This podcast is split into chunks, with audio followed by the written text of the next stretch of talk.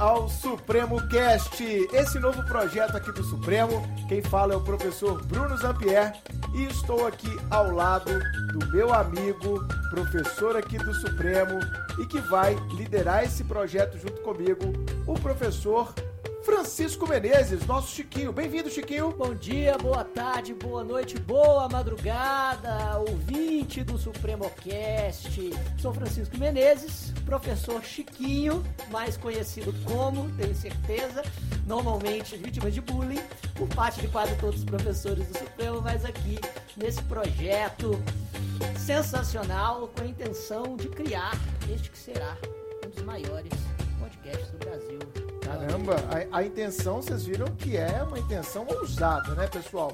Bom, para vocês que não conhecem podcast, é, a gente vai fazer uma rápida introdução, porque a gente sabe que não é comum podcasts na nossa área de cursos jurídicos, cursos livres, podcasts voltados a concurseiros, mas eu me, me confesso aqui como sendo um ouvinte já há vários anos assíduo de podcast. Eu escuto na academia podcast, quando eu estou no trânsito, eu escuto podcast. Eu escuto duas coisas, né? Uh, a minha playlist do Spotify, né? Fazendo um jabá aqui da playlist. É, e eu escuto muito podcast. E de vez em quando também uma rádio de notícia, né? Como CBN, Band News, coisas do tipo. É, mas a gente queria, né, Chiquinho, fazer um podcast que fosse um podcast interessante, que a gente pudesse bater aquele papo off-sala, né, fora da sala de aula. Então, quando a gente pensou nesse formato aqui, foi exatamente para que a gente possa trazer esse bate-papo, sempre com convidados especiais. Daqui a pouco a gente apresenta o convidado do primeiro episódio, né? Mas para trazer esse bate-papo para o concursando, para que ele tenha a oportunidade de, em momentos como esses que eu narrei agora, uma academia, é, no trânsito, no ônibus, no metrô, sabe-se lá, andando de bicicleta, sabe-se lá onde, ele tem a oportunidade de continuar em contato, tanto com o time supremo, quanto aquele objeto que praticamente preside a sua vida, que é o concurso público. Então, para quem não conhece, sejam bem-vindos aí ao podcast. Ao final do episódio de hoje, a gente vai ter a dica suprema, já dando um spoiler, e aí nós vamos indicar alguns outros podcasts que nós temos costume de escutar e pode ser também uma ótima oportunidade de você encontrar conteúdo gratuito na internet, conteúdo que seja interessante, conteúdo que vai agregar informações para você enquanto estudante. Confere, Chiquinho? Exatamente. Eu acho que essa mídia tem um formato extremamente prático que, na verdade, não foi exatamente uma continuidade do rádio, como muitas pessoas falam. Na minha opinião, a tecnologia possibilitou a criação de uma mídia completamente nova que se dá, se, se destaca pela praticidade e, e que, na verdade, já está é, estabelecendo uh, podosferas extremamente ricas. Na, na podosfera. Maioria, podosferas. Explica pra galera. Podosfera. né? Podosferas, exato. Primeiro, podcast. Sabe por que essa expressão? Não. Porque broadcast significa transmissão. Claro. Então, transmissão que você ouve no iPod é, uma, é um podcast. Ah. Ah, justamente. E os Estados Unidos e muitos países da Europa possuem um cenário de podcasts, portanto, uma podosfera, uma, uma podosfera extremamente rica sobre praticamente todos os assuntos. É. Desde assuntos técnicos até podcasts de comédia, de é, mais irreverentes, uhum. podcasts pessoais, de tecnologia. Científicos. Né? Científicos, né? exatamente. O cenário brasileiro está crescendo bastante. É. Ele basicamente foi inaugurado com o Nerdcast, que é o, o, podcast ainda um dos mais famosos do mundo atualmente, é. mas que está se enriquecendo bastante nos últimos cinco anos com muitos podcasts que, inclusive, nós vamos recomendar ao final desse episódio. Na então, Dica Suprema. É uma excelente oportunidade para nós enriquecermos a podosfera brasileira com qualidade e profundidade. Na verdade, a minha finalidade com esse, com esse podcast, com esse projeto que eu estou aqui encabeçando com você, é fazer né, um programa de qualidade que toque em assuntos jurídicos de forma off-sala, como você gosta de falar. Off-sala é ótimo. Off-sala né? é excelente. Com profundidade, mas ao mesmo tempo com irreverência. Reverência no melhor sentido da palavra. No, é, desapegados a uma formalidade mais rígida e é interessante trazermos convidados aqui que sejam especialistas em cada tema, para que possa dar, dar a sua opinião de maneira não só a, a, enriquecer o estudo do concurseiro, como também a falar com propriedade sobre determinados temas jurídicos do país, desde o projeto anti, anticrime do Moro até eventual reforma da Previdência ou reforma trabalhista ou algum caso específico, como, por exemplo, a, é, o caso da barragem de Brumadinho, seus efeitos jurídicos, tem muita claro. coisa boa para a gente falar e que transcende o mundo dos concursos públicos e pode enriquecer esse cenário. É, eu concordo. A nossa ideia é fazer um podcast de qualidade, com essa profundidade e trazendo opiniões que os professores muitas vezes não podem, até pela exiguidade do tempo, Sim. abordar dentro de uma sala de aula e às vezes também não faz nem sentido, né? Por exemplo, se a gente fala de um projeto de Moro aqui, como é que eu falaria desse projeto, a minha opinião pessoal, dentro de uma sala de aula dando aula de civil. Exato. Né? Foge completamente ao contexto. Perfeito. Ou o Chiquinho falando de casamento, por exemplo, né? é, dando aula de penal. Não teria muito sentido, né? Não então teria. a gente vai ter essa oportunidade e, claro, trazendo um pouco da nossa experiência de muitos anos no mercado de concurso público, sabendo as dores, as aflições dos concurseiros, e a gente vai poder bater um papo sobre isso também. Vamos fazer a apresentação do nosso convidado? Vamos apresentar este que os alunos costumam chamar de gênio. Gênio? Gênio, porque eu chamo de arroba supremo. E o convidado, então, é quem? É o próprio arroba Supremo, o Supremo. O Supremo é o nosso convidado do primeiro episódio. Tinha que ser. Fantástico. Não poderia ser diferente. Boa tarde, bom dia, boa noite, boa madrugada. Vou refazer os cumprimentos do Chico. Essa é a voz do Supremo. Porque essa, né? essa, essa, é a voz, é a voz do, do Supremo. Supremo. É uma voz nem tanto masculina, nem tanto feminina. É uma voz neutra? É uma voz neutra. É uma voz neutra. depende muito do horário em que você está ouvindo.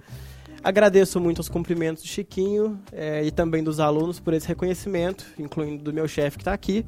E já estou muito grato só de ter sido apresentado ao termo Podosfera. Então, assim, eu já, eu já posso sair daqui completamente satisfeito. Primeiro, estar na presença do maior nerd do país. No caso é o Chiquinho, tá? Que no caso é o Chiquinho, que no caso é o Chiquinho. É, o Bruno. O Bruno, por ser meu chefe, vou tecer outros elogios depois. mas o primeiro é o, o maior consumidor de conteúdo nerd do país. Então, muito obrigado, fico muito feliz de estar na primeira, na primeira exibição do podcast do Supremo. Vamos falar um pouquinho em relação ao do, do, do modo com que a gente consome conteúdo e também é, transmite conteúdo, da minha visão do lado do Supremo e da visão de vocês enquanto professores. É, pessoal, a gente apresentou o Supremo, na verdade, o Supremo muitos já conhece, é o Caio, né? O Caio é um menino sensacional, é realmente um talento que a gente tem aqui no nosso time, dentre tantos outros talentos que trabalham com a gente aqui no Supremo. O Caio começou com a gente aqui há uns quatro anos já, né, Caio? Quatro anos. Quatro anos como estagiário. Completo quatro anos em junho. Em junho completo quatro junho anos. completa quatro anos.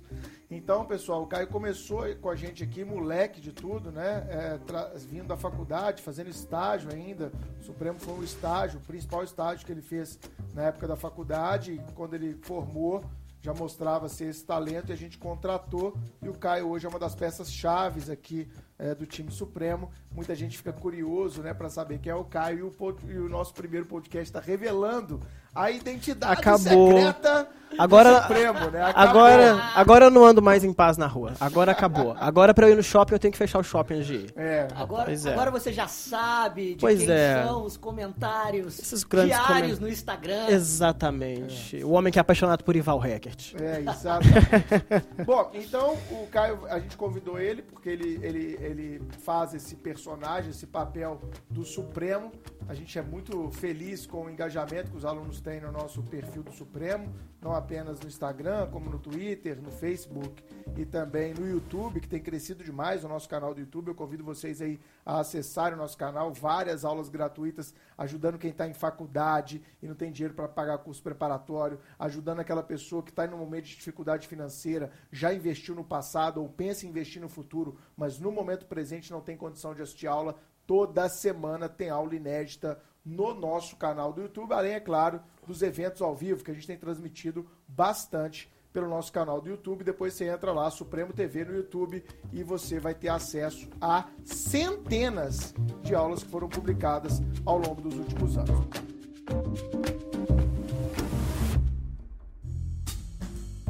Então, pessoal, vamos. A gente convidou o, Caio aqui representando o Supremo, exatamente porque o Caio, hoje ele está em contato, tanto quanto nós, com centenas de alunos, eu digo centenas mesmo de alunos todo santo dia, através de mensagens nas redes sociais, principalmente, através dos nossos canais de atendimento, enfim, ele conhece, como poucos hoje, o perfil do aluno do Supremo e nós vamos ter um momento em que nós vamos falar desse perfil do aluno, porque às vezes você acha que só você é desse jeito. E na hora que a gente coloca o perfil aqui, você fala, não, que legal de saber que várias pessoas que estão nessa mesma toada, nessa mesma pegada de relação para concurso público têm os mesmos anseios que eu, as mesmas angústias, as mesmas dificuldades, as mesmas dificuldades, exatamente, etc. Exatamente. Nós, nós escolhemos então para esse episódio inaugural três temas centrais que basicamente circundam a jornada dos concursos públicos. Primeiro, como são as provas de concurso? Vamos falar só das provas, das, nossa, nossa perspectiva. Nossa né? perspectiva, exatamente, como se cobra a matéria nos concursos, o que é basicamente o concurso público nesse sentido. Número dois, como são os alunos que estudam para o concurso público, quais são os anseios, o que normalmente pensam, quais são os principais medos, e daí o Caio vai nos ajudar bastante pelo contato que tem com vocês. E terceiro, como são e quem são os professores do Supremo que quem, vão quem são é ótimo. o que comem é quem são o que comem o que comem. o que fazem depois de sair das paredes deste exa curso? exatamente do que se alimentam. O, quem são os professores que vão te ajudar nessa jornada para o concurso público. É, nós vamos comentar um pouquinho, viu, gente? Não é só uma apresentação, não. Aguarde aí, não sai do podcast é, que nós vamos. Exatamente. Inclusive os professores que estão nos ouvindo agora, né? Tem muito professor que está ouvindo. Com certeza deve estar tá escutando. Fica ligado aí, meu querido colega, porque nós vamos falar um pouquinho de verdades a respeito exatamente, de você. Exatamente. Né, dentro dessa perspectiva fora da sala de aula. Nós vamos contar um pouquinho dos bastidores desses professores aqui. Ah, né? essas Invadi... histórias de aeroporto. Invadindo aqui a vida privada de muitos. Então fiquem atentos aí que vai ser Exatamente. um episódio sensacional. Vamos pro tema? Vamos pro tema.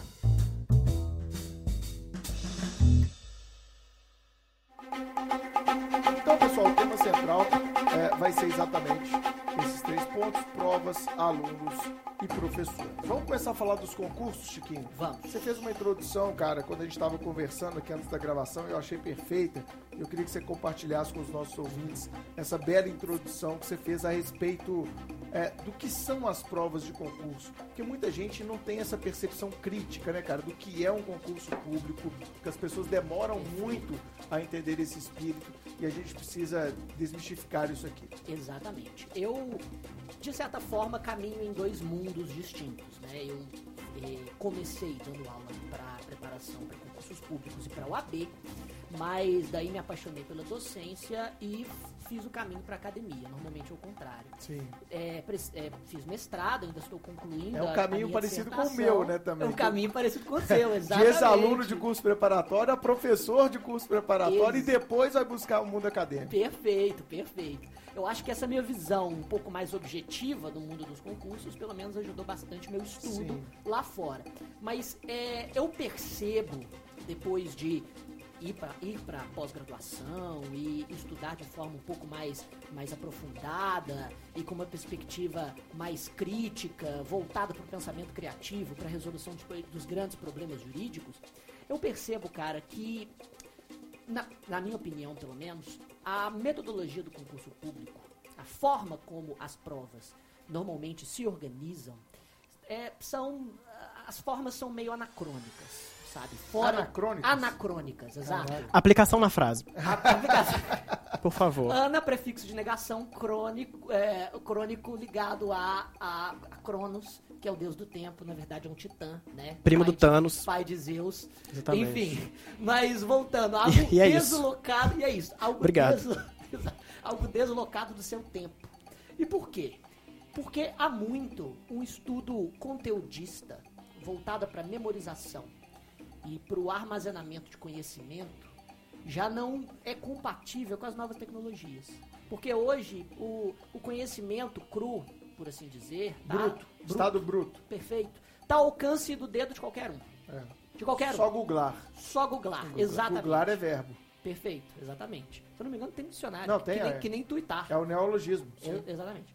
E, mas os concursos públicos, talvez pela necessidade de ter de testar um número muito grande de pessoas ao, ao mesmo tempo, eles, eles precisam deixar esse teste o mais objetivo possível.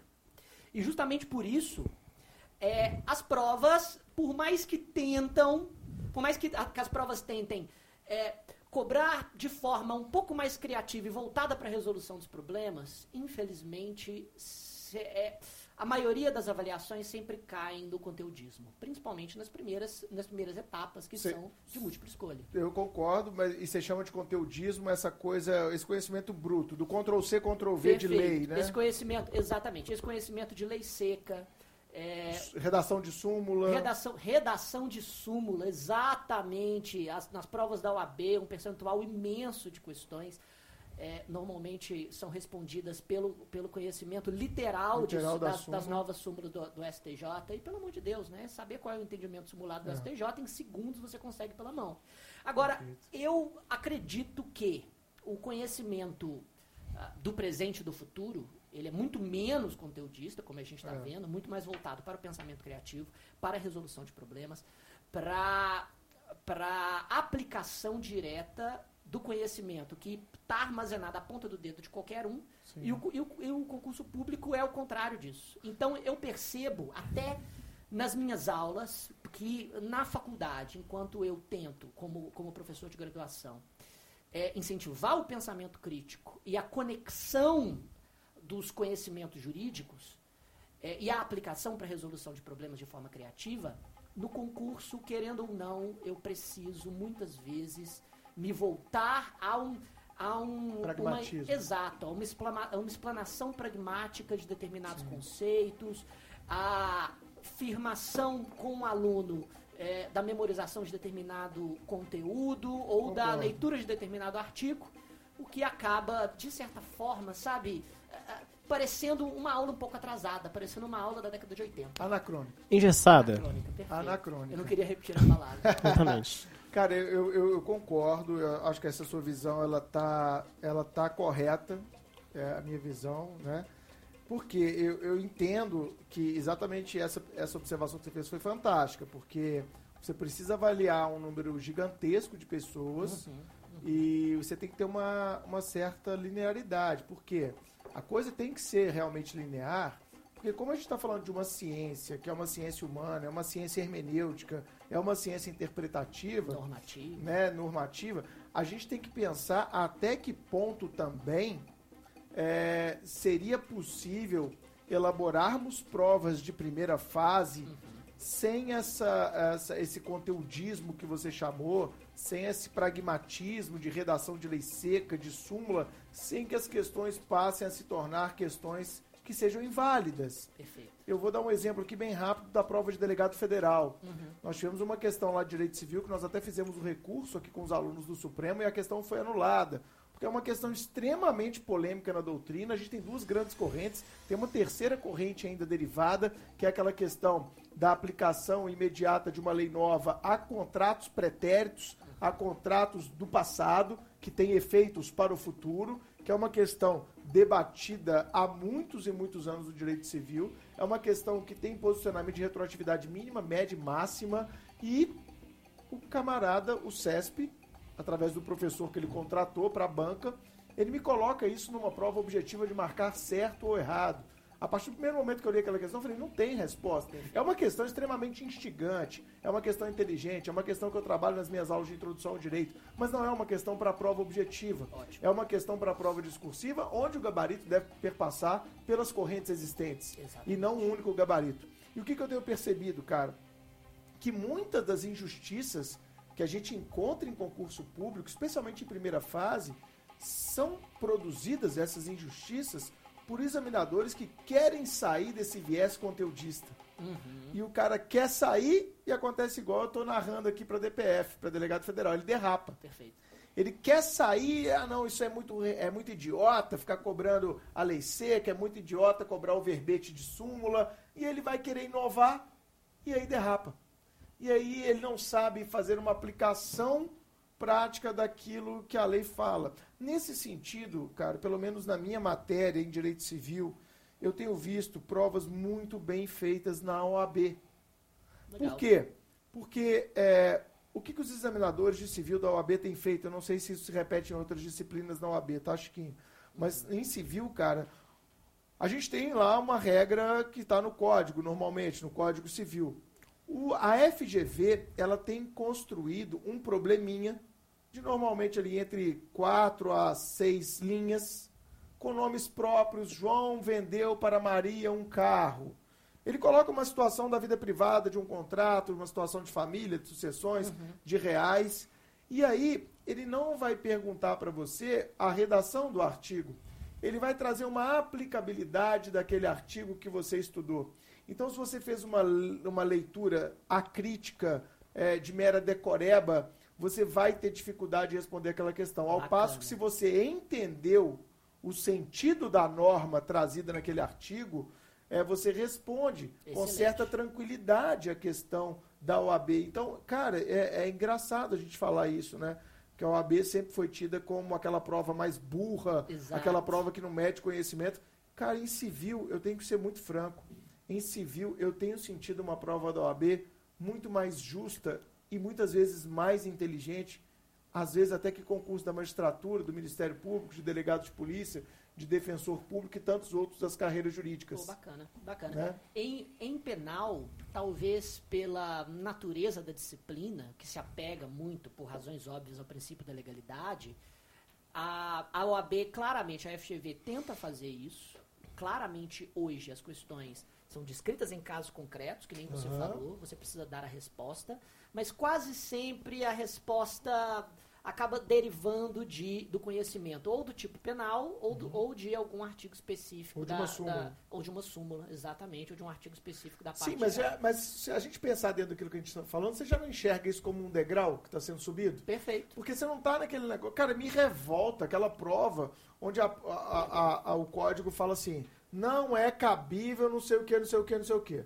Aí vem na prova, é cabível, Exato. não sei o quê. É contra o C, contra o V de lei. E aquelas provas, como já aconteceu no Ministério Público aqui de Minas, do quórum para alguma coisa ser de um terço e o examinador faz igualzinho a questão da prova e só muda de um terço para dois terços. Exatamente. Sabe? É uma prova extremamente burra. Ridículo. Não mede conhecimento. Exatamente. E infelizmente algumas bancas, talvez tentando um pouco fugir disso, às vezes, muitas vezes cobra um informativo do STJ, mas também de forma memorizada. E o pior, Exatamente. como se fosse a jurisprudência do tribunal. O que não é, né? O que não é. Julgado não é Julgado não é jurisprudência. A gente sempre Exato. fala isso em aula aqui no Supremo. Exatamente. Porque tem muito aluno que falou, professor, tem uma jurisprudência do STJ, eu falo, não, tem uma não, é a, né? Exato. Jurisprudência sobre esse ponto aí. Você não tem uma é, jurisprudência. Pode ter um julgado que contraria a jurisprudência consolidada, Exato. que pode ser um indicativo de mudança de rota da jurisprudência. Você pode ter um julgado que confirma a jurisprudência da casa. Você pode ter um julgado que faz uma distinção da jurisprudência já consolidada, né? É, enfim, eu acho que essa, essa é uma grande questão mesmo, cara, da gente avaliar. E que acho que falta aos alunos uma, uma percepção mais clara Sim. do que é uh, o exame que ele vai prestar, né, cara? Da linguagem. Ótimo. Linguagem também é uma coisa que eu tenho trabalhado demais, sabe, Chico? Nas minhas aulas, porque eu tenho visto que às vezes falta para a galera interpretação de texto, cara. Sim. Porque Sim. o examinador pergunta: A é A? Só que o A pode ser B. Mas o examinador não falou que A pode ser B. Então, quando ele pergunta A é A, tá certo, A é A. Mas o aluno, com mil minhocas na cabeça, ele já pensa o quê? Mas ele não falou do B. Não, mas tudo bem, mas o A é A. Aí o aluno, A é A. Mas ele não falou de B. Mas ele está te perguntando se o A é A. Perfeito. Não, é sim, o A é A. Então tá certo. Sim, sim. Então, aluno, é o que eu costumo falar nas minhas aulas. Tem muito aluno que faz prova com o que está na cabeça e não com o que está na prova. Sim. E prova tem que ser feita com o que está escrito. Exato. E não com o que você está supondo não estar escrito. Exatamente. Mas essa. Armadilha essa... mental, né? Também, exatamente. Mas essa também é parte da minha crítica, de certa maneira, né? É, quando a gente vai fazer pós-graduação, estrito senso, mestrado e tudo mais, é, eu, pelo menos, passei por um estudo que abriu tanto a cabeça com relação a, a, um, a um, conhecimento crítico uhum. e que aprofunda né, as raízes históricas de determinados institutos jurídicos, integra aquele ramo do direito em, em um ordenamento inter, exatamente interdisciplinar. E a gente estuda tanto as bases just-filosóficas de, de determinado instituto que quando a gente vê uma questão dessa, a, a, primeira, a primeira conclusão quase que instintiva é dizer todas as respostas estão certas, ou, to ou todas as alternativas estão certas, ou todas as alternativas estão erradas. É. Vai depender da sua interpretação. E o estudo para concurso público é o contrário. Você, você precisa se acostumar com uma linguagem oposta, com uma linguagem uhum. fechada, Isso. do certo ou errado, do conhecimento específico. Até para essa questão da, da, da, possível nulidade, Exato. né, cara? Porque quando o cara quer abrir, ele acaba fazendo merda. Exatamente. E aí vem a nulidade em cascata, né? É. Eu acho que é o cenário, né? O, é, é a a prova, a necessidade de se cobrar um conhecimento de um número muito grande de pessoas que acaba impossibilitando é. uma cobrança mais criativa. E como isso é digno de críticas, né, cara, na Sim. doutrina. Tem professores é, acadêmicos que odeiam o concurso público, como se o concurso público fosse o demônio do mundo jurídico. Eu acho isso tão besta, tão, Também, tão babaca, sabe? É, é uma falta de percepção de que um conhecimento ele não vai ser externado ou exigido apenas da determinada forma como aquele professor acha, sabe? Perfeito. E eu acho que é uma falta até de, de, de hombridade, cara, para usar uma palavra forte. Porque criticar é sempre a postura mais fácil. Agora, claro. você estar na pele de quem vai fazer uma prova com uma dimensão de muitos concursos, de milhares de pessoas, nem sempre é fácil. E eu sempre costumo calçar o sapato do outro para ver se vai apertar. Exatamente. Que é o exemplo, Chiquinho, quando a gente faz simulado aqui para os alunos do Supremo, não sei, você que é crítico como eu, deve passar pelo mesmo problema, né, Sim. né, cara? Você faz aquela questão e fala, poxa, mas se eu cobrar isso aqui, vai ter aluno que vai interpretar. Não, essa questão seria nula. Realmente eu não posso cobrar. Sim, né? E os sim. outros examinadores são gente como a gente. O que eu acho que a gente tem que extirpar é examinador vaidoso. Sim. É examinador que não aceita que errou e não anula a questão. É examinador que está na banca para vender livro. Exato, que Esse cobra... tipo de improbidade a gente Exato. tem que né, bater na tecla para que isso paulatinamente, para que aos poucos isso acabe definitivamente Ex no Brasil. Exatamente. Não há mais espaço para isso. Perfeito. Que cobra uma teoria super específica que ninguém conhece, que está no livrinho do fulaninho, Exatamente. ou no artigo de um professor específico. Claro, se for um, um grande expoente da, daquele ramo jurídico, ótimo. Uma teoria de Klaus Roxin, de Jacobs Sim. no campo do penal é perfeitamente aceitável. Claro. Agora, uma teoria... Porque é uma teoria repetida por vários, né? Exato, né? que consta nos, nos principais manuais. manuais. Exatamente. exatamente. É uma questão de honestidade. É. Né? E aí aquele cara, né, cara, que tá na banca para vender livro, que vai cobrar ah. só a posição dele. Tem alguns estados do Brasil que isso ainda é famoso. O cara vai para a banca para vender livro. E se você não ler o livro do cara, você não vai responder a questão da prova. Perfeito. E isso, ao meu ver, não é mensuração de conhecimento. Isso é mensuração se você foi consumidor do cara ou não. Exatamente. Você consumiu a posição do cara ou não? Se você consumiu, você tem chance. Se você não consumiu, você não tem chance.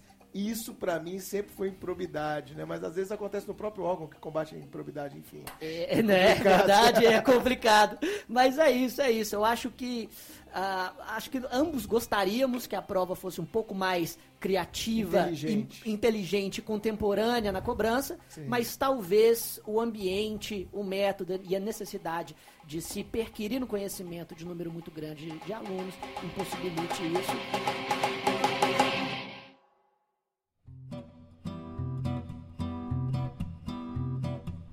O que você acha das provas de concurso em geral? Você como um nunca concurseiro. É, eu, com essa minha grande história de zero anos estudando para concurso, é, eu acho que o momento que eu mais me peguei quando vocês falaram é em relação a essa diferença entre o que é certo, você ser um pouco criativo na hora de fazer, de cumprir algum desafio, ou você se apegar mais à parte de decorativo, assim, né? Você decorar mais o conteúdo. É, e é óbvio que em algum momento da minha vida, e esse momento continua até hoje. Eu continuo sendo um estudante, né? Eu também estudo até hoje. Todos somos, né? Todos somos eternos estudantes. E desde quando eu iniciei a minha graduação em comunicação, é, a minha área ela sempre fomenta a criatividade, né? Ela sempre alimenta você ser criativo dentro de um padrão de normas que toda área tem. É, e ainda assim, nos momentos de prova, nos momentos de, de, de, desafio mesmo, que a gente tem, tanto na parte acadêmica quanto na parte de trabalho mesmo, de exercício da função, eu sempre é, fui mais pro lado de ser criativo e não obedecer tanto nos momentos em que me, em que me era permitido, claro, é, essa parte de, de, decorar, assim. É óbvio que a comunicação ela tem uma parte que é muito importante você decorar mesmo, as teorias da comunicação. É, as que bases científicas as... elas são importantes ser entendidas em qualquer ciência. Exatamente. Sabe? Toda ciência precisa que você, que você entenda disso mesmo. É, até porque são, são essas ciências, ainda que muito antigas, que justificam muitos atos que são feitos até hoje. Né, que justificam muitas formas de trabalhar que são feitas até hoje. Processo histórico de construção de Exatamente. Né? Todo conhecimento precisa de alicerce para perpendicular tanto tempo assim. É, então, assim, é, sou muito favorável a um equilíbrio. Assim. É, você precisa respeitar no momento em que a prova te cobrar mais teoria e você não vai ter outra alternativa que não seja decorar.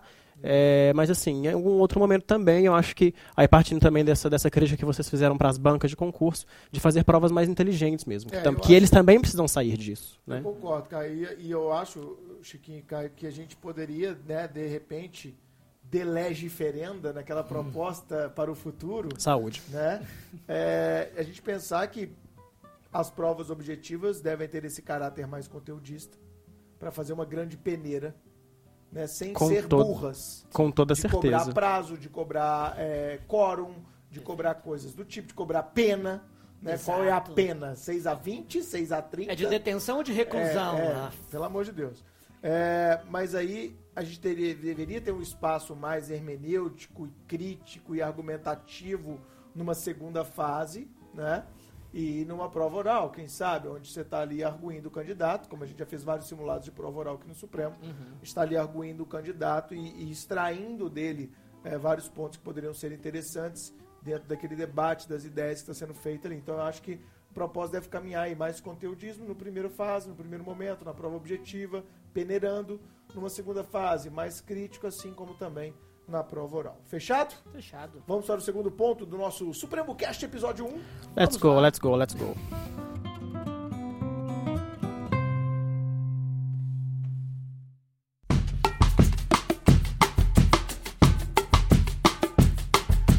Bom, nesse segundo ponto, a gente vai falar um pouquinho dos nossos alunos. Hum ah. de nossos alunos a gente tira uma base de todos os concurseiros desse enorme país chamado Brasil. Exatamente. Né? É engraçado, Exatamente. né, cara? A gente tem aluno no Brasil inteiro, o Supremo hoje tem alunos nos 27 estados da federação. Por onde a gente vai no Brasil, tem aluno nosso em aeroporto.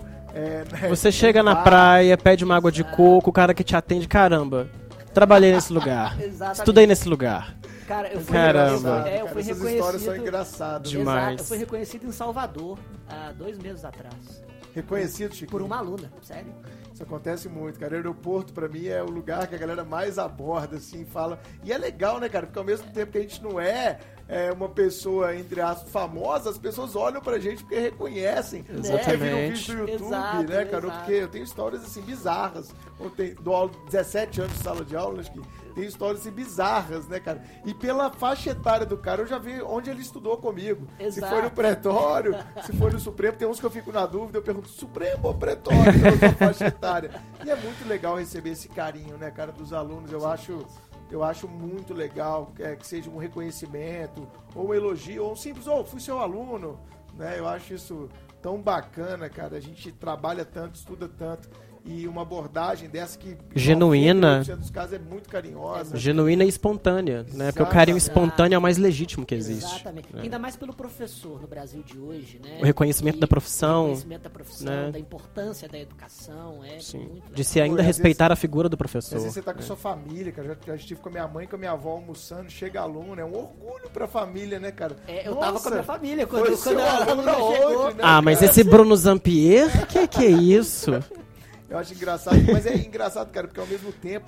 É, ontem mesmo eu tava voltando de viagem, uma aluna na fila, assim, do, do, da entrada do avião já, do, do, embarque. Uma aluna, oi Bruno, tudo bem? Você falou, oi, tudo bom? E é ruim, né, cara? Você, eu tô jóia e você? Eu tô bem. Então, os alunos estão ouvindo a gente, quando topar com a gente na rua da vida aí, se apresente. Oi, eu sou o João, Exato. fui seu aluno no Supremo, online, né? Porque senão você fica assim, meio antipático, né? Não é? é aí você Exato. pergunta, oi, eu... aí uma vez eu perguntei, ah, você foi meu aluno aonde? Não, eu estudei com você. Eu, ah, desculpa, eu não lembro. Era um colega de faculdade. Só essa colega de faculdade, não? Cinco anos, você não lembra. Perceba que foi um... Onde, né, Perceba que foi um cara que gostou muito da turma dele, né? É, e, e, aí, né, cara? Se você pergunta, tá estudando ainda ou já passou? É uma pergunta péssima. É uma pergunta horrorosa de se fazer. É, e aí, filho, passou no concurso, não? Eu costumo perguntar, como é que estão as coisas? Aí eu levanto a bola. Aí o cara é. passei, desisti tô advogando, ah, não, me casei, tive filho, abandonei concurso, tô querendo voltar, eu só levanto a bola. E aí, como estão as coisas? Isso. É uma dica aí pros professores. Isso. Joguei no ar, joguei, joguei no, ar, ar joguei no ar. Corta, né? Exatamente, Exato. cada um corta a própria forma. Assunto, ele só queria falar, ele, tá tudo bem, e sai andando, né? Ele, às vezes ele só quer um autógrafo e uma foto, uma selfie. Às vezes é só uma selfie e vai embora. Ah, é muito engraçado isso. A gente agradece aqui através do Supremo Cash esse carinho que a galera Sim. tem com o time supremo. Sim. Mas vamos falar dos alunos especificamente, né?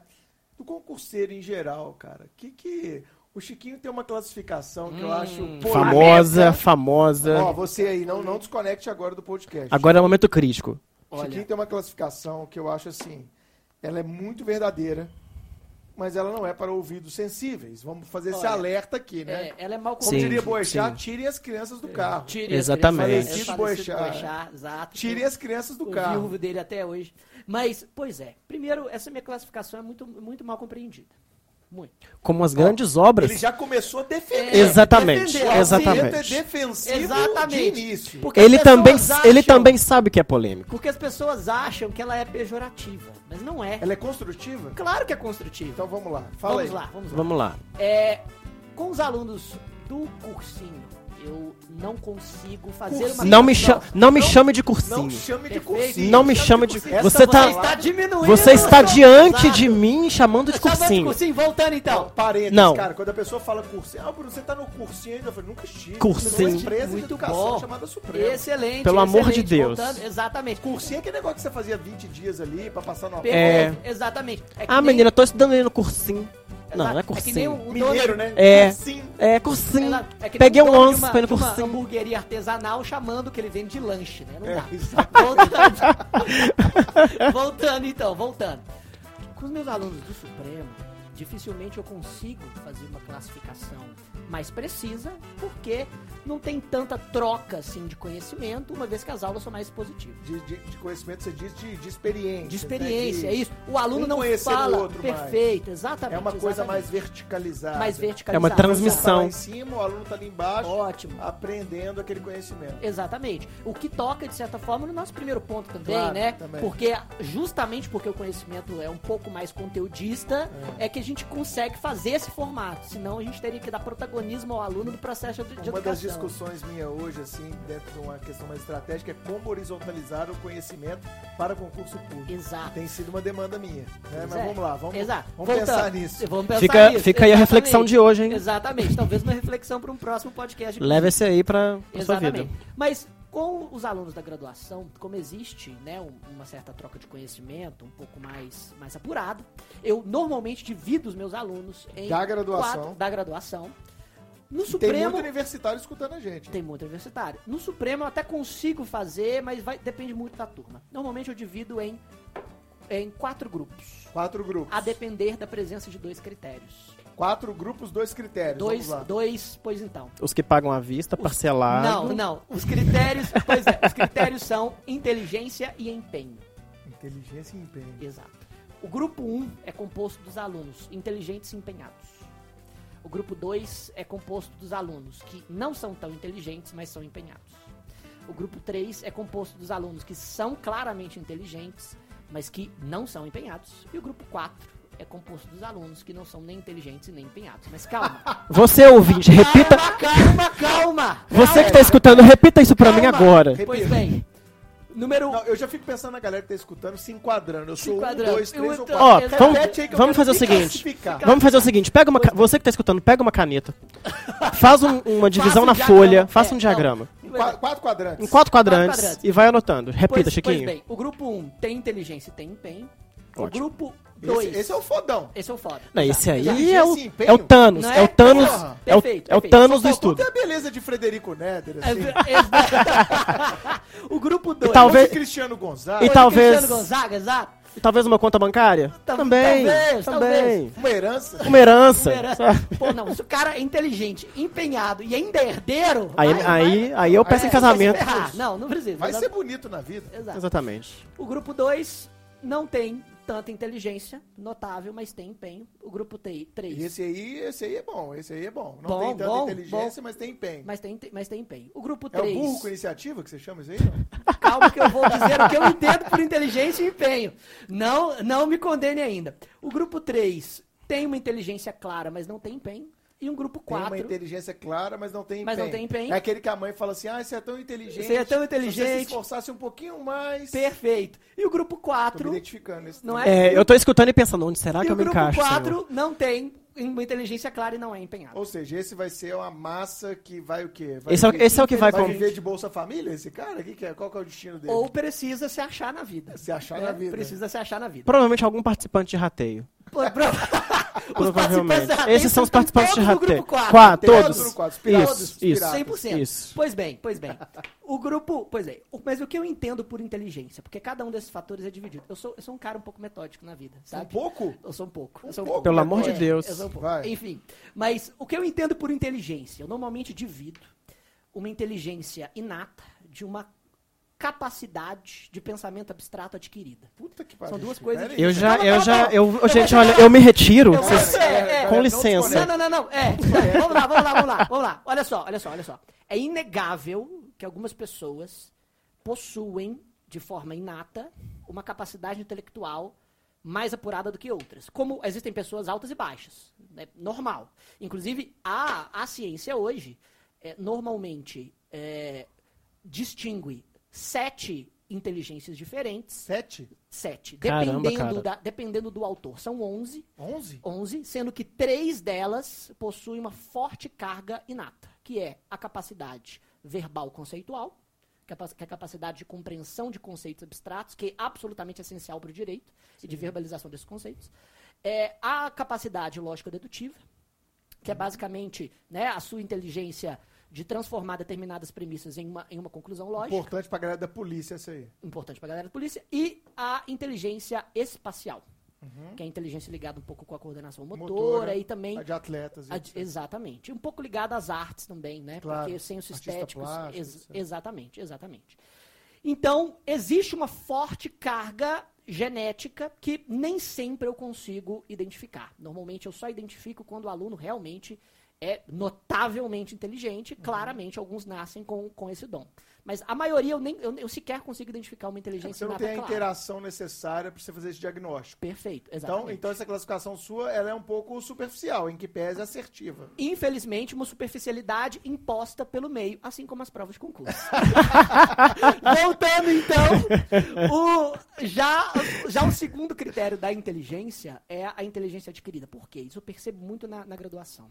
Inteligência adquirida, a bagagem que o cara tem aí. de- É, de certa maneira, porque o direito, ele exige, por ser uma ciência normativa, ele exige um certo pensamento abstrato muito específico. E que é difícil de se adquirir ah, é, em, curto, em um curto espaço de tempo.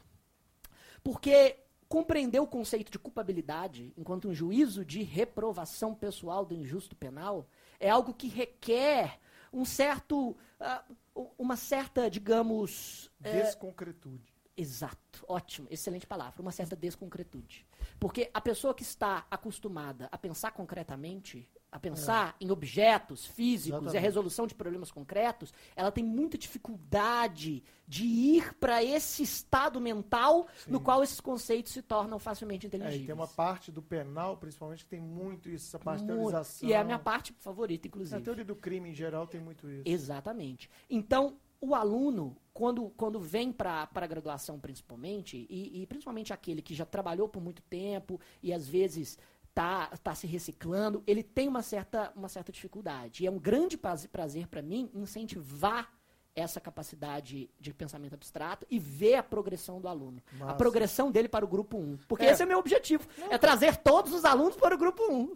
Claro Sim. que alguns alunos são mais inteligentes que outros, é óbvio. Mas a capacidade de pensamento abstrato necessária ao direito, ela pode ser desenvolvida. Cara, Chiquinho, eu, ponto... eu, concordo completamente, cara. A coisa que eu mais falo na minha aula, eu sei como meu ex-aluno vai se lembrar disso, né, uhum. cara? Segura é... esse shade aí, hein? Hã? Segura o shade aí, ó.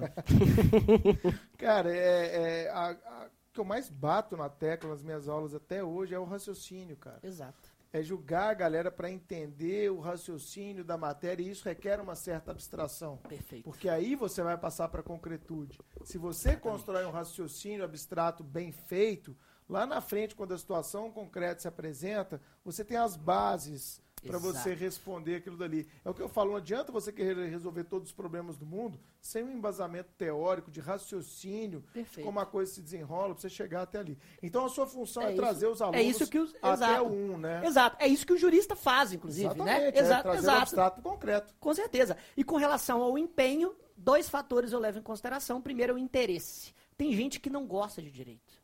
Que, é que, odeia, que odeia ficar raciocinando em cima de norma, que, sabe, acha aquilo mega enfadonho. E, sinceramente... Não gosta nem de interpretação de texto. Não gosta nem de interpretação de texto, exatamente. Se você odeia o direito, eu vou, vou ser meio, meio brusco aqui. Não, eu acho ótimo. Procure, ó, procure buscar o que te interessa no ramo jurídico ou mude de ramo. É. Desculpa. Caramba, que é grosseria, é que grosseria. Isso é uma. Muito Nossa, eu, eu, assim, meus pelos do braço caíram. Mas é, mas é sério. Porque infelizmente, a, a, esse raciocínio vai ser exigido de você durante não só durante a sua formação, como também durante seus desafios profissionais. Claro. É óbvio. E o último fator do empenho é a disponibilidade, a disposição. Porque tem a ver com interesse também, né? Tem a ver com interesse, você, mas. Quanto mais interessado você é, mais você acha mais tempo. Você acha e... tempo, constrói Exato. tempo para você correr atrás daquele seu interesse. Perfeito. É, se você me colocar para ler um livro de física, velho, eu não vou achar tempo nenhum na minha agenda para ler o livro de física. Agora, se você colocar um livro, coisas que eu gosto, gestão, finanças, bens digitais, direito civil, bens digitais, inteligência artificial, eu vou caçar um tempo para ler isso, excelente, cara. Excelente, é, Então eu acho que tá ligado. Também então, tá Chiquinho, ligado. vamos, vamos fazer aqui agora a aplicação da sua classificação aos concursos públicos. Então eu vou te fazer uma pergunta, cara. Eita. Você está preparado para minha pergunta?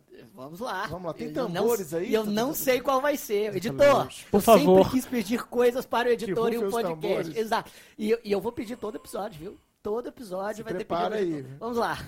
A pergunta é: passar. Mão atrás da orelha, Chiquinho. Mão atrás da orelha. É. Passar em concurso público é para qualquer um? Interrogação. Em homenagem a Roberto Avalone, também que morreu esses dias. Exato. Com, bom, eh, se, continuando a sessão de grosserias, na minha Sim. opinião, não. Ou de verdades. Ou de verdades, exato. Grosseria para quem tem ouvido Ex sensível. Não é? Exato. Verdades para quem sabe viver a vida como ela é. Perfeito, perfeito. É. A gente vive aquela sociedade das pessoas que pedem sinceridade das pessoas, e você é sincero e você é grosso. Exato. Então, Exatamente. entendi. Exato. Entendi. Que, que, que é, negócio é Isso aqui dá um episódio também, que sinceridade sim, mas com filtro, né? Exatamente. É uma sinceridade com aquele famoso bom senso. Com aquele famoso bom senso. Então, na minha opinião, cara, não. E não por quê?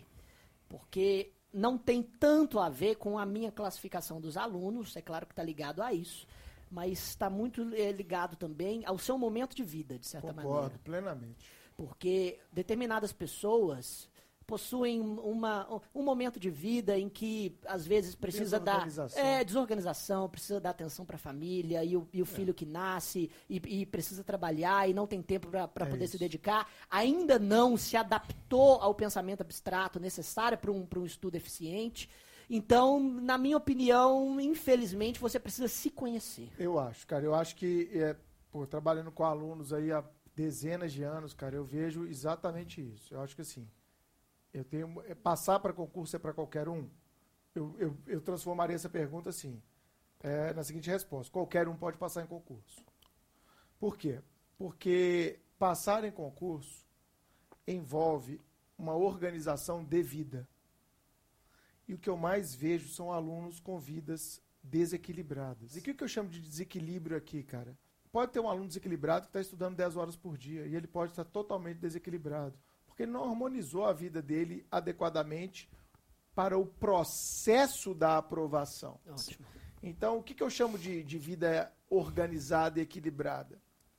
Na minha é, é, é, perspectiva hoje de vida, um pouco mais maduro, eu vejo que não adianta o cara abdicar do mundo para estudar para concurso. Por exemplo, não vou em festa mais de ninguém, não saio, não é o momento de namorar, não é o momento é, de viajar minimamente com a minha família, eu não visito mais minha avó, eu não vou mais à casa dos meus pais, eu já briguei com todo mundo da minha família. Isso é um desequilíbrio absoluto. Uhum.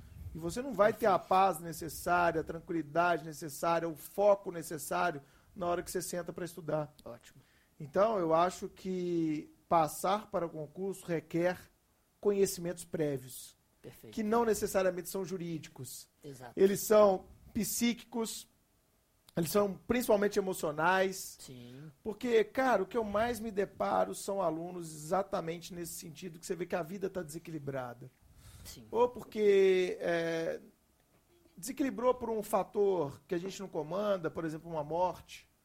Um fator uhum. que a gente é, poderia comandar, mas não comandou, uma gravidez. Perfeito. Né? Uma, um desemprego de alguém da família, uma doença de alguém da família, é, um aspecto pessoal de não estar tá seguro se é aquilo que se quer. Quantos alunos eu vejo que não têm segurança se aquilo é o que ele quer? Perfeito. Cara, se você não tem segurança se isso é o que você quer, o, a preliminar de mérito para o seu estudo tem que ser essa segurança. Você tem que buscar ela. Porque muita gente também vai usar isso como uma desculpa para escapar do estudo. Do tipo, Exato. ainda não estou muito seguro, quando eu estiver seguro eu vou estudar. E quando é que você vai estar seguro? Isso vai acontecer quando? É, quando? Vai, é, quando é que você vai parar para pensar um pouco sobre a sua vida, para saber se é isso que você quer, para saber se é por isso que você vai lutar? Porque eu vejo hoje muito discurso raso, especialmente na internet, discursos rasos do tipo, ah, vamos lá, você consegue, se eu hum. conseguir, você consegue. Se eu conseguir, você consegue. Cala a boca, irmão. Exatamente. Você não sabe como é que é a sua vida, você não sabe como é que é a vida do outro. Falta um pouco de empatia na internet. Com Falta certeza. um pouco de exercícios de alteridade, de você olhar mais para o outro. Eu acho que, fazendo um parênteses, eu acho que o nosso time hoje do Supremo ele é um time diferente de tudo que há no Brasil, exatamente é um time pela humanidade, eu... cara. É um time a empático. humanidade, empático. É um time empático. A gente quer ouvir os alunos, a gente quer sentir exatamente. a dor que eles sentem. E a gente está fazendo esse podcast aqui, tocando nesse assunto tão delicado, exatamente não para desestabilizar a galera, mas exatamente para mostrar que se você se equilibrar, às vezes pode ser um transtorno alimentar, cara. Sim. Uma pessoa que come desenfreadamente Perfeito. ou que não come. Pode ser um transtorno. Crise de ansiedade. Crise de ansiedade, síndrome do pânico. A gente já teve aluno aqui de tudo quanto é jeito. Você tem que equilibrar a sua vida para que esse processo da aprovação possa acontecer da forma mais natural. Não e adianta saudável. você querer enfiar conhecimento para dentro da sua cabeça se sua vida tiver uma zona. Não vai funcionar, você não vai obter é, o resultado que você procura. Perfeito. Não, mas é exatamente isso. E a questão do momento de vida também, é, é algo que toca os seus objetivos, sabe? E eu me lembro, cara, eu, você provavelmente não vai lembrar, mas a primeira aula que eu, eu já assisti em um curso preparatório foi a sua aula. Minha aula. No dia 8 do 8 do 8. 8 do 8 do 8? Sim, você comentou isso. Sim, você, você falou isso, um número cabalístico aqui 8 na frente. Do 8 do 8? 8 do 8 do 8, sim, me lembro, lembro como se fosse hoje. Você 8 falou do 8 que, de 2008. Exatamente, você falou que é, você tinha ido para Natal é, andar em um bug. Aí você, aí, você comentou, aí você comentou que é, inicialmente o, o, cara lá do bug ia, ia pegar mais gente. Você falou, não, legal, galera. E pegou umas velhas que, que, foi obrigar, que obrigaram o cara a andar devagarinho. Sem emoção. Ficou, sem emoção, exatamente. Bruno foi exatamente. jogando dama em cima do bug. Exato. E eu me lembro, cara, ainda, naque, ainda naquele ano, você, você falou algo que, que de certa forma, me, é, é me tocou naquele contexto de, de querendo ou não, né, preparação para concurso público, tem muito isso que a gente vê na, na internet, que é o que você falou.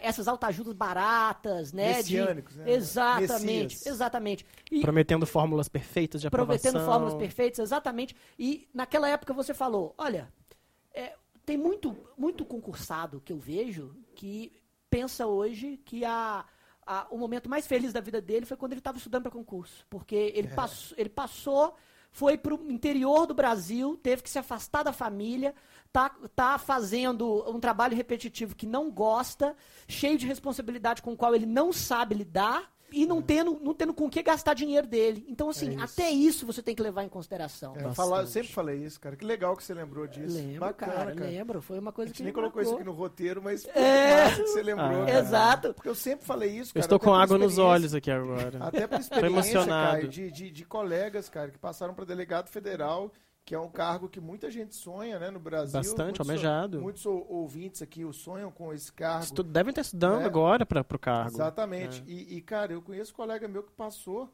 foi lá para o nortão, para a fronteira aí do Brasil, lá para o sul. E, cara, e o cara é extremamente infeliz. Por quê? Ele construiu uma ideia de que ele seria feliz quando ele fosse aprovado no concurso. Sim, ele projetou toda Olha, a definição de mundo... felicidade dele Exato, nessa cara. aprovação. Todo mundo que deposita demais num ato a sua felicidade provavelmente vai se frustrar. Bastante. Eu dou exemplos de pessoas que se casam. Ah, quando eu casar e montar minha família, eu vou ser feliz e tal. Quando eu for mãe, quando eu for pai, eu vou ser feliz. Quando eu passar no concurso, eu vou ser feliz. Você não está vivendo o hoje, né, cara? Sim.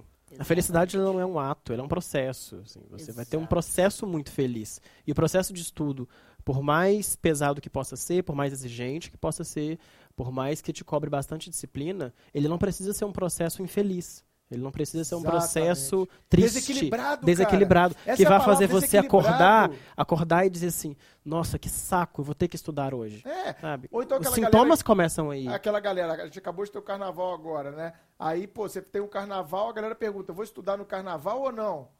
Pô, eu, eu só respondo: "Cara, eu não sei como é que é a sua vida". Sim. Às vezes você tem uma proposta, sua namorada Sim. chegou para você, cara, seguinte, meu pai vai pagar pra gente pra Salvador, vai a família inteira, camarote, tudo pago. Mas vai falar, não, não vou não, porque eu tenho que estudar aqui cinco dias. Bicho, as oportunidades aparecem, a sua vida vai lá e vai ser feliz, irmão. Exatamente. Porque, sabe o que vai acontecer se você for passar cinco dias em Salvador? Vai ser uma experiência sensacional. Já foi, Chiquinho? No carnaval, no Salvador, não. Adoraria ver Chiquinho num bloco, hein? É sensacional. Cantando uma banda Eva. É. Imagina o Chiquinho correndo atrás da Ivete. Meu Deus do céu. É a cara do Chiquinho. Combina né? muito comigo. Cara, mas por que, que eu tô falando isso? Às vezes o cara vai, passa cinco dias em Salvador e esse cara volta um monstro para estudar. Completamente Porque aliviado. Ele falou, cara, já aproveitei, agora eu posso ir o quê? Eu posso ir estudar. Eu vejo isso fazendo aqui uma confissão para quem tá nos ouvindo é da minha vida, cara. Tem hora que a gente tá dando tanta aula, Chiquinho. O Caio vê ali, não, Bruno, que cara é essa? Fala, cara, eu tô morto. Eu dei 10 aulas essa semana. Eu olho pro Bruno, Bruno, olho eu penso, Bruno, tem alguém aí? É você? Tem alguém aí? Porque, cara, dar aula em curso preparatório, eu sempre falo, é um esporte de alta performance. É, e você Mexe com a sua energia. anos, é, é julgar a, a Série A do Brasileirão durante vários anos. Não é para qualquer jogador. É Mexe verdade. demais. E o que, que eu falo nesse sentido? Eu percebo, sabe, Caio, quando eu tô, cara, muito, muito, muito, muito cansado, porque dei muitas, muitas aulas e tô me dedicando pouco a outros aspectos da minha vida, né, ao descanso, ao lazer e a etc, família. a família e por aí vai. Eu percebo, cara, o quanto eu fico uma pessoa chata, o quanto eu fico uma pessoa sem paciência e o quanto que às vezes eu tirar quatro dias para descansar viajar para qualquer lugar, ou ficar em casa, bicho. Sem fazer absolutamente fazer nada, nada, O quanto que me zera, o quanto que me faz bem. Então o Bruno Sim. é o mesmo cara que o concursando. São seres humanos iguais. Sentimentos iguais, capacidade de sentir as mesmas. Exatamente. Né? E um processo que eu acho que é bom a gente tocar, hum. é, que é muito importante na vida de quem estuda, não só para concurso, acho que para quem estuda em, em qualquer campo, assim, saúde mental. Isso é muito importante. É, isso, é muito importante. Os processos na vida da gente, eles vão ter uns momentos muito baixos mesmo. Ninguém fica feliz quando recebe a reprovação. É. Ninguém olha e fala, caramba, vambora, né? Você tem que continuar. Você tem que continuar de alguma forma. A gente teve a cerimônia do Oscar há uns dias para trás, em que a Lady Gaga, quando ela venceu o Oscar dela, ela falou justamente isso. Não se trata de quantas vezes você cai, não se trata é. de quantas reprovações você vai ter. Viralizou, se trata né? da capacidade que você vai ter de olhar para isso e falar: caramba, tem outra chegando, sabe? Tem outra oportunidade de vencer chegando. E a gente, é, eu acompanho nos eventos que a gente faz no Supremo, Isso é uma palavra que o Bruno fala bastante nos finais de eventos que a gente tem. A prova de amanhã não é a última da sua vida. É. A, a, etapa que você tem de e amanhã. Nem primeira, e nem né? a primeira, né? Você fez prova a sua vida inteira. Exatamente. Você faz prova desde que você entra no maternal, desde é. que você entra no ensino fundamental, Esse médio, é graduação. É o modelo de ensino brasileiro mesmo. Tá, fica aí a crítica para o próximo episódio do podcast. é, as formas de avaliação de ensino, de, de aprendizado.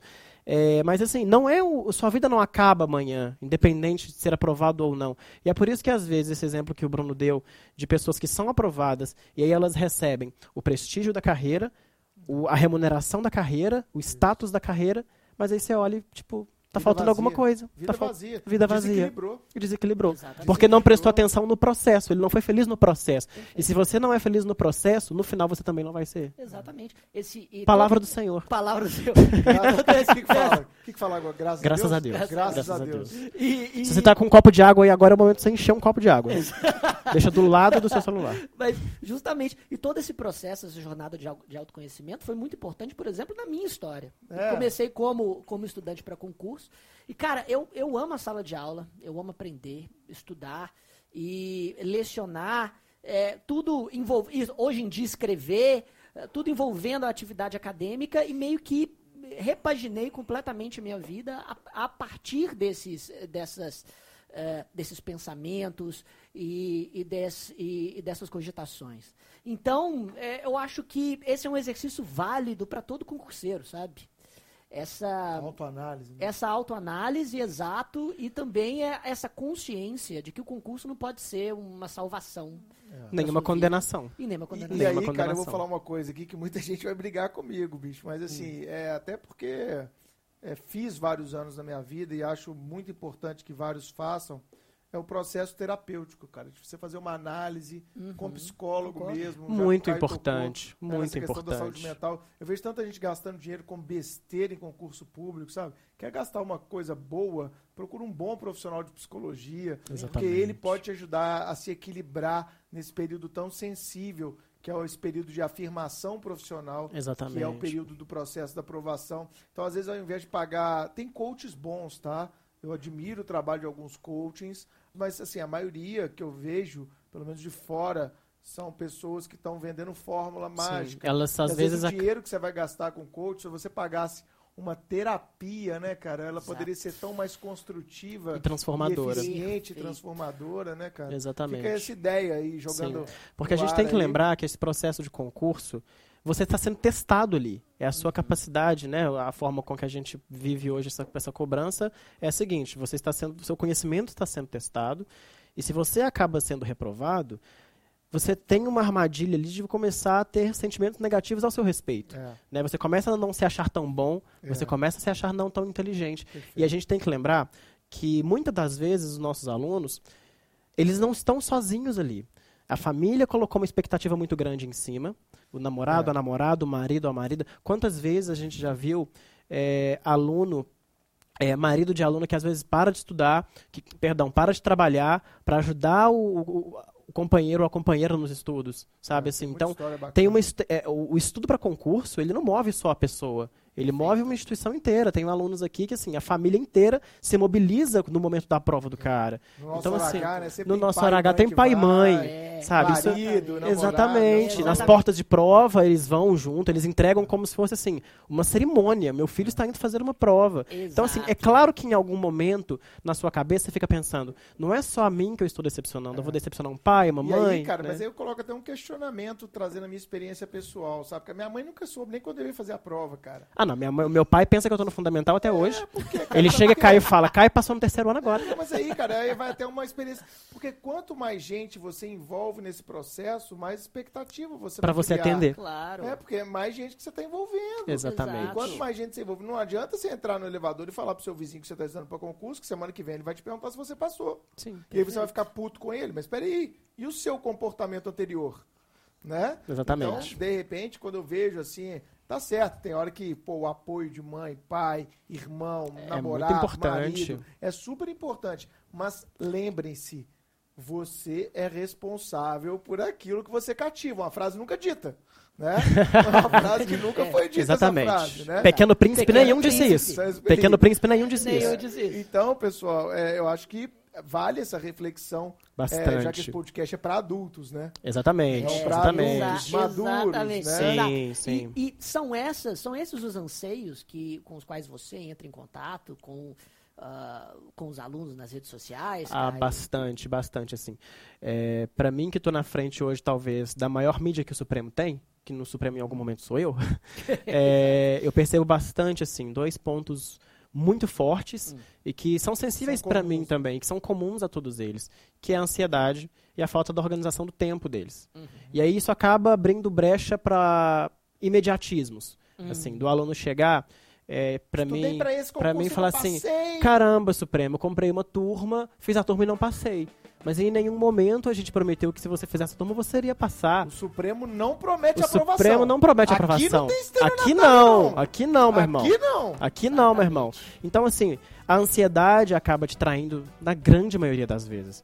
Você que está estudando para concurso, você tem que pensar que a turma do Supremo ela não tá pegando você pela mão, literalmente, e colocando na aprovação, não. É você que vai caminhar até lá. Claro. A gente vai te fornecer ajuda para isso. Conhecimento para isso, né? Conhecimento. né? Com um time que assim tá amplamente, e aí eu posso falar asseguradamente dentro dos anos que eu trabalho aqui dentro, que eu asseguro veementemente que é um time que está completamente comprometido com isso. Assim, são professores o comprometimento que... do nosso time é muito legal. É muito elevado, dele. é muito elevado. Então, assim, o que eu mais percebo nos alunos assim que fazem contato comigo, e a gente está lembrando que eu sou o supremo do Instagram. Instagram é esta que é uma plataforma completamente tóxica às vezes. Sim. É uma plataforma que pode te derrubar às vezes, porque você está exposto toda hora ao sucesso do outro. Exatamente. Então você tem que lembrar que cada vida é uma, cada processo é um. Então, assim, o seu anseio não pode se basear no sucesso ou no insucesso de alguém. É. Não é porque o seu coleguinha passou. História, né? Exatamente, cada um sabe onde o calo aperta, cada um sabe do que teve que abdicar para fazer. Então, assim, do que eu percebo dos anseios dos alunos, é, essa falta de organização de tempo, da galera que fala, ah, não consigo comprar uma turma online porque eu não consigo, eu não tenho disciplina para assistir, é, ou então, ah, mas eu não consigo comprar um curso presencial e ficar várias horas escutando um professor falando. É. é então, assim, parte muito da própria, do próprio desequilíbrio que foi o que o Bruno falou. Assim, você ainda não encontrou a sua forma de fazer. É. Né? Então, assim, acho que a autocrítica. O segredo da aprovação é esse, né? É olhar para si primeiro, é olhar, olhar para si. si. e aí buscar. Qual que é a minha melhor performance? Dentro disso, dentro Essa disso a, a sua melhor performance.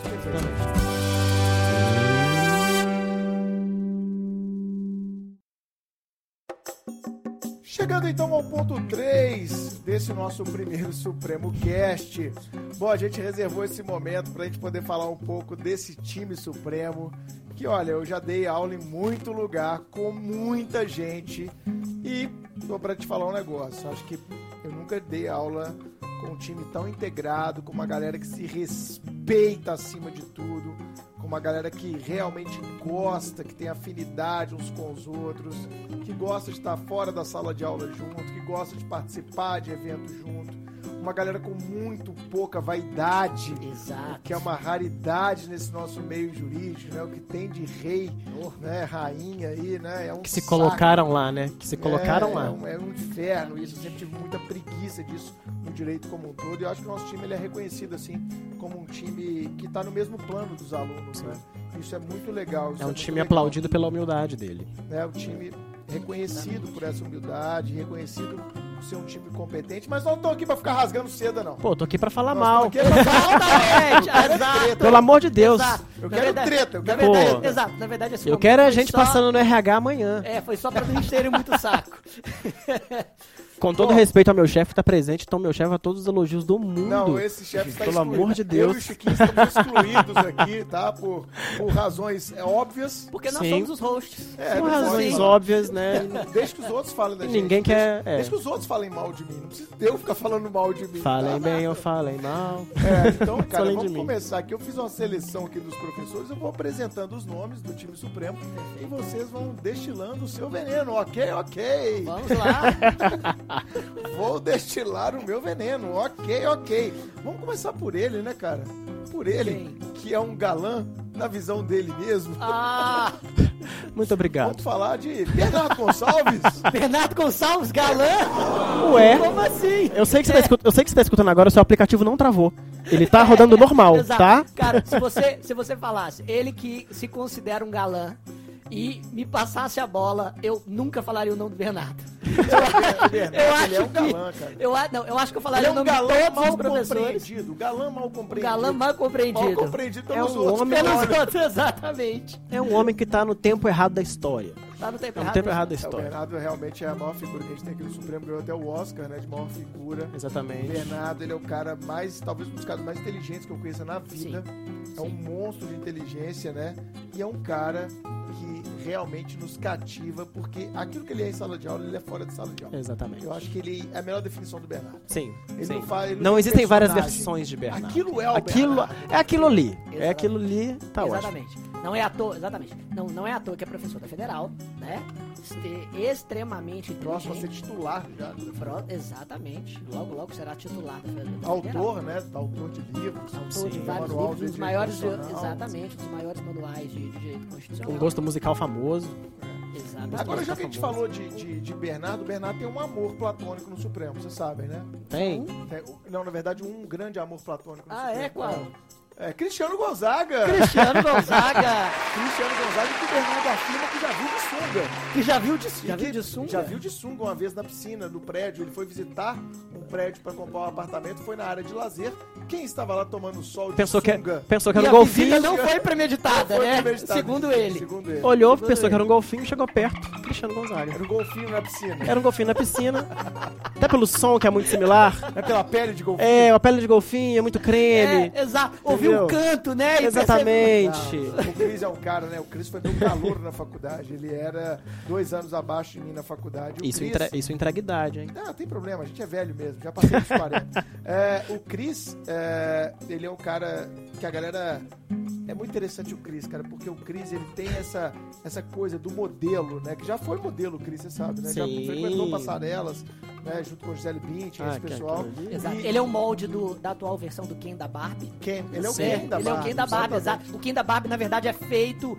é, O material, dele, o material entendeu? sintético do Ken da Barba é extraído do DNA de Cris Gonzaga. Exatamente, na verdade, é a, é a pele dele. que- Sim, é a, que é a própria descama. pele dele que Ele descama. descama no banho, foliação, juntando, né? faz A indústria da Barbie pega os restos, leva pra, pra indústria e forma o boneco forma o boneco, exatamente. exatamente. Então, e, e o Cris, né, cara, eu, eu sempre eu gosto de falar do Cris, porque o Cris, quem olha, fala, pô, é o galã, um cara bem sucedido, uma família maravilhosa. Vida perfeita. Mas a vida do Cris é muito interessante, cara. Um dia eu vou chamar ele aqui, ele vai contar da vida dele. Eu não vou cometer essa inconfidência, não. Mas Sim. o Cris, só pra dar um exemplo, o Cris ele tem uma deficiência auditiva fortíssima, que pouca Exatamente. gente sabe, cara. E ele supera isso, ele tem é, é, uma garra desde muito moleque pra superar isso. É uma coisa pouco falada e ele fez concurso pro Ministério Público sem participar de vagas de deficiente. Acho que isso mostra um pouco que é o Cris para além né, da, da, da- daquela, daquela, ah, daquele ar externo, daquela, daquela forma Do discurso comum. é, do, do- Né? do senso comum. senso né? comum, do senso né? comum do que ele é. Mas já que a gente puxou Cristiano. Gonzaga, Cristiano Gonzaga, no final de semana passado, estava no Rio, que é a terra de mais um personagem nosso, Nossa, Rodrigo Rodrigo Belo. Ah, o atual vencedor de produção nacional do Oscar Supremo. Produ- Exatamente. Rodrigo Belo. Que Rodrigo- divide quartos com o Chiquinho. Comigo, exata, H. exatamente, É o seu parceiro exatamente. de quarto. E se, e se divide alguma coisa além de quarto, a gente vai descobrir agora. Vai, fala. Bora. Olha, A sua esposa olha, não está escutando, Chiquinho. De jeito exato. Eu, eu poderia dizer que de vez em quando ele ronca. Ele ronca.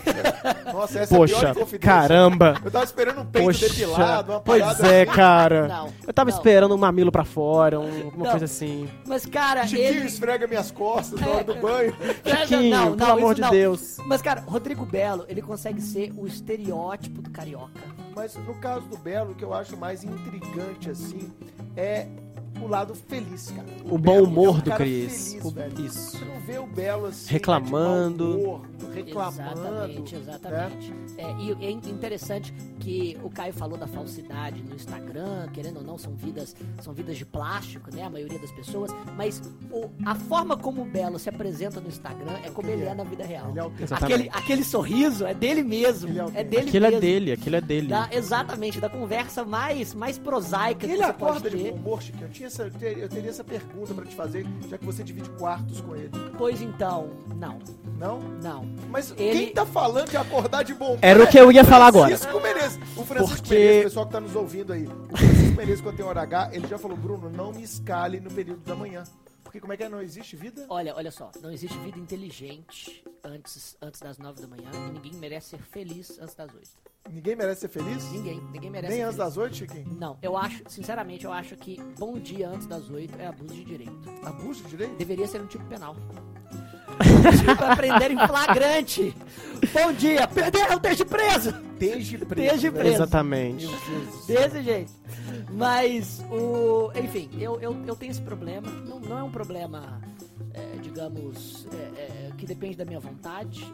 É, de, na verdade, é um problema de completa, é exato, completa ausência de serotonina e outros neurotransmissores análogos no sistema nervoso central antes das nove. É Simples isso. assim. Diagnosticado, inclusive. É. Semi. Semi, semi-diagnosticado. Semi-diagnosticado. É. Traduzindo então, pro português livre, ele tem mau humor. A que é médica, foi ela, e a mãe do Chiquinho é médica, elas que fizeram essa Exatamente. Chiquinho é o melhor case de análise de medicina que a família dele tem. Exatamente. Minha, minha esposa não me cumprimenta de manhã. Não te cumprimenta. Não. Mas ela já entendeu o seu ritmo. Mas nem eu. Isso mostra maturidade do relacionamento. Perfeito. O pior seria se ela ficasse o quê? Por que, que você não me cumprimenta de manhã? Seria muito pior. Eu te dei bom dia, eu te dei bom dia. Por que, que você não me deu bom dia? É, ex exatamente. Não, ela, ela sabe. Nem, nem, nem tomar Mas isso, na verdade, a, a gente também sabe. Eu também não te cumprimento de manhã. Já Bom, reparou? Se falamos de pessoas que estão sempre de bom humor, a gente lembra também dela. A nossa grande rainha da OAB, Flávia Campos. Flávia Campos. Cara, a ah. Flavinha, ah. bicho, a Flavinha também ex-aluna do Supremo, hoje um fenômeno em sala prata de aula. Prata da casa. Cara, prata da casa, a Flavinha, bicho, ela, ela, ela irrita. A Flavinha cara.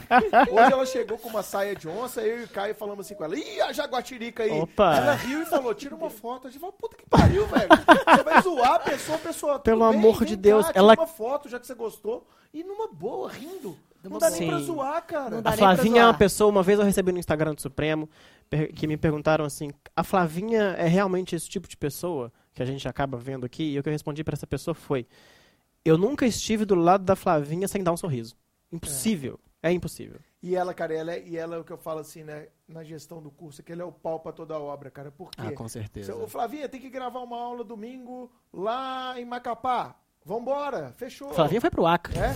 Com a gente. Com você. Exato, eu também fui. Flavinha foi pro Acre. Foi lá foi pro Acre. Um abraço pra galera lá do Acre. Exatamente. Tá aí, que é distante, bicho, é difícil.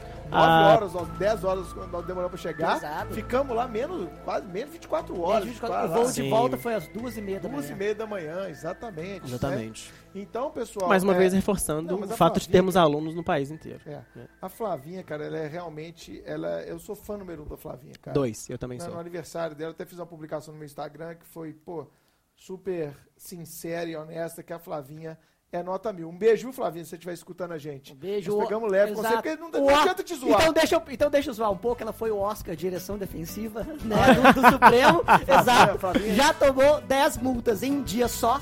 Eu quero saber cadê o Detran, né, velho? Cadê o Detran, exato. Fica aqui a crítica, fica aqui a crítica ao departamento de trânsito, que não tá fiscalizando a Flavinha. O mais legal é que mais de uma vez eu Se já... alguém do Detran aí, vamos dar o CPF da Flavinha. Você pode entrar em contato no Instagram, arroba Supremo TV, e eu vou te dar todas as orientações pra você localizar a Flavinha. Você vai chegar no shopping Diamond Mall e ela vai estar tá lá. E mais, mais de uma vez, mais de uma vez eu já zoei alguma coisa relacionada a trânsito né, é, com, com a Flavinha, ela disse, aconteceu comigo. Da última vez do, entrou horário de verão, eu quando entra o horário de verão, tem, acontece muito acidente de, de, trânsito, porque a galera não se acostuma. Ela, eu já bati o carro no horário de verão. Eu já bati o carro no horário de verão. Eu já dei PT no carro no horário de verão. Mas é uma grande pessoa, uma grande porque pessoa. Porque não, uma grande pessoa. Admirável. Abraço, Admirável. Flavinha, temos que falar da dupla dinâmica dela, ah, com certeza. Dela, né? Uh. Renatinha Renatinha. E está aí vivendo um romance nas redes sociais. Ah, tá vivendo. Vencedora do Oscar. Público, assim? Não, nas redes sociais. Vencedora do né? Oscar de comédia romântica, junto com o Comédia Ival. romântica, com o Ival. Ah. Cara, a Renatinha é uma figuraça. É outra, né? Que é a mesma coisa em sala de aula e Ah, fora sim. da sala de aula. Autenticidade abriu. Autenticidade abriu. cara. Exatamente. Renatinha que foi minha aluna, cara, no pretório. SAT. Ela fazia em Itaúna. Caramba. Cidade Renatinha, dela. É, ela era de Itaúna, assistia aula lá. Abraço de Itaúna, que a gente É, escutando. aí, Renatinha, cara, fantástica constitucionalista nossa, né? Sim. A maior constitucionalista do Supremo, com 1,34m. Eu sim. Ô, Chiquinho, eu e É uma você, mulher. Eu, e você, eu adoro ficar do lado da Renatinha, porque é uma das poucas pessoas que eu me sinto alto. Exatamente, mesmo de salto. Mesmo de Mesmo salto, de salto. a língua é maior que ela. Exatamente. Exatamente. Renatinha. Mas, assim, é Se uma grande de Renatinha, pessoa. falamos dele também, que aluga o apartamento de Renatinha na vida real. Ival Hacker. Agora, agora tocamos num ponto sensível. Eu sou Ival. absolutamente apaixonado por Ival Hacker. É, cara, você, você, você chamou ele de beisolo outro dia na rede social, cara. Cara, cada um tem uma foto. cada um tem uma forma de Beisola, amar. cara. A minha é tirando sarro do Ival, infelizmente. O Ival é um cara que assim, é, a humildade desse cara é assustadora. Assustadora, assim. O, o senso de trabalho dele, a entrega dele, a disponibilidade dele. Eu sou absolutamente fã. E é legal Mil porque projetos. mil projetos, ele tá fazendo sempre alguma coisa, Ival tá sempre sem ar, tá sempre ofegante. Você acha que ele tá saindo da academia? Não. Ele estava correndo. a escada. Ele só atravessou a rua. Ele subiu três degraus aqui Ele subiu três degraus. Ele subiu três degraus. E que assim, Exato. e é um cara que vive a vida também muito feliz, tá sempre muito feliz. É o de, de boísmo, né? De boísmo, De de boísmo, boísmo, exato. assim. Eu Então eu particularmente, assim, e como eu sou um cara que sempre adotei o bom humor, até no Instagram do Supremo, ele sempre foi um cara que levou tudo na esportiva, sempre riu junto, né? Ele não acha, ele não Mas acha isso, cara, isso é brilhante. uma característica do nosso time, né? A gente zoa todo mundo. E todo mundo ri junto. nunca Tá tudo bem. né? Exatamente, exatamente. Não. Até o Caio, quando me zoa, ele fala que vai ser demitido e ele nunca recebeu sequer E eu tô aqui agora. uma falta grave na sua carteira. Exatamente. Eu tô aqui agora falando pra você, ou seja, trabalho aqui, né? Pois é. Não é? Pois é. É claro que assim, toda vez que eu vou postar alguma coisa do Bruno, eu espero o Bruno. Se o Bruno tem aula, eu espero o Bruno subir pra, pra aula. E aí eu, eu me comporto como se eu não tivesse preparado absolutamente nada. E aí depois, na hora que ele sai, eu posto, porque eu já tô fora do Supremo. Se ele quiser tacar alguma coisa em mim, não vai me alcançar. paisagem, Exatamente, eu fiz de bobo, eu, né? Eu fiz de sonso, né? E aí depois eu posto. Então, assim, é uma característica muito boa do nosso time e que também não tem essa vaidade, né? De tipo assim, o Bruno é meu chefe, eu não posso brincar com o Bruno, né? Então, assim, não, já tô à vontade daqui três horas. Você espera outra. Por que a gente convidou essa pessoa? Não é? Por quê? Não sei. Então... Pô, o podcast Pô, tá já- com meu já- nome. e se falamos dele, Ival, nós temos que falar de outro processualista. Cristiano Campidelli, seu parceiro na segunda fase. Cristiano Campidelli, Exatamente. meu parceiro da segunda fase. O Cristiano Campidelli, eu, ele, ele tá, ele tá eu me... vivendo uma crise de Instagram, você tá vendo? Ele tá, Não ele, é? ele tá se achando bonito, Ele cara. tá se achando bonito. E ele forte. Tá Tá muito e forte. E forte. Será que forte. ele entrou na academia, tá malhando? forte. Será? Tá Não, treinando? não, não deu Será que ele resultado virou ainda. crossfiteiro? Crossfiteiro, é, não. não Será que ele pega um Não, peso, joga no chão e é. grita? Acho que ele tem que esperar, né? Será que ele Talvez está uns, uns rodando meses. roda de trator? É, não sei. É, já pensou? Nosso Campidelli rodando. Agachando e levantando uma roda de trator? Você que tá aí agora, imagine, professor Cristiano Campidelli, com a sua camisa colada do Superman, levantando um pneu de trator e gritando ao final. Mas o Campidelli, você sabe onde eu conheci o Campidelli, né? Eu conheci o Campidelli é, no dia que eu cheguei na minha Academia Nacional de Polícia, pro meu curso de formação profissional. Aí cheguei no meu quarto, quem estava lá? Cristiano Campidelli. Opa, tá bom? Ele, ó, tá bom, "Ué, você é de Minas também? Ele, sou, uai. Eu, você é da onde? Papo de mineiro dele. Eu sou de Tabira. Eu, ah, que legal, eu sou de BH e viramos grandes amigos ali, velho. Foi do meu Seu quarto colega de academia. quarto a gente de tomava academia. banho junto, cara. Ele sempre falava isso. Na academia. Não, porque eram Ah. dois chuveiros, gente. Tinha que Ah, tomar, tinha entendi. horário. Aham, Tinha horário sério. pra. Se você atrasasse, perdia ponto de conceito. Então, Eu comecei assim, viu, Chiquinho? Eu comecei assim, viu, Chiquinho? Eu comecei assim, era assim tal, também. era assim também. Eram dois chuveiros, transformou pra um. E tal. De repente, Sempre casamento. acabava De repente, água num-. Sempre acabava água a um, água, era um sabonete líquido que acabava, E então. tal, Mas pois é. o Camp, o Camp, pouca gente Mas- sabe, cara. O Camp, ele é um delegado super admirado na PF, cara. Ele já foi gestor, já tocou muita operação gigante. É um cara que foi uma grande aquisição pro time Supremo nos últimos anos. Né? O Camp- E, também, né, bicho? Zero vaidade. Zero gente vaidade. boa, Eu- eu- sempre disponível. Exatamente, o Campidelli eu costumo falar que, que eu me sinto um pouco mal quando fico perto dele por muito tempo, mas porque ele é um cara tão responsável. Mas focado. Focado. Ele, e ele cumpre sempre tu, tudo que se espera dele, tudo que ele tem que, que, ele tem que fazer, ainda faz um pouco mais, que eu fico, Délio, você tá fazendo trabalho aí, velho. Quer rachar o time, porra? Porra, e uma, um, um parêntese muito importante que eu acho que a gente pode fazer pro campo dele também, porque entra de acordo com o que a gente falou na pauta anterior. A ligação dele com a família é muito bonita. Né? É, cara, a valorização. Aí, na época da academia, cara, ele deixou o quarto da academia trouxe a mulher dele de Tabira Rose e alugou, tô até cometendo essa confidência aqui, né? Tô nos bastidores. Abraço, ele alugou, Rose! Ele alugou um apartamento, cara, perto da academia, gerando um custo mensal para ele. E ele levou, cara, a primeira filha dele, tem três, né? A primeira filha estava nascendo, estava recém-nascida na época, tinha nem um ano de idade. Poxa. Ele levou a Rose e a filha para esse apartamento e você tinha a opção de não dormir na academia. Uhum. E aí ele foi dormir nesse apartamento com a mulher e com a esposa, cara, a academia inteira. A academia inteira ele passou assim, cara. Então, assim, essa valorização galera, dele é muito bonita, é, né? Ele tinha 20 e poucos anos, igual eu, cara. Praticamente da minha idade. Então ele, ele com 20 e poucos anos já era casado, centrado. Isso, isso mostra aquilo que você acabou de falar, né? Exatamente, sempre foi assim. É uma história, né? Exatamente. Para fechar, exato. Para fechar o time então da, da OAB segunda etapa de penal, gostaria de mencionar o meu grande amigo Rafa, o Rafael, Rafael Moura. Moura. Exato, Rafael Moura, nosso professor de ética da OAB, professor também de, etapa e ensina peças processuais. O cara é um advogado criminalista que eu também admiro e, e sinceramente, até invejo um pouco a habilidade que ele tem. E a altura, né, Chico? Com o processo. A altura, inveja, não, inveja a altura, não. Não, inveja a altura, exato. Quem tá assistindo aí pensou que o Caio agora, o Supremo é. tem 1,92m, né? Exatamente, né? exatamente. Que isso. Quase um Fred.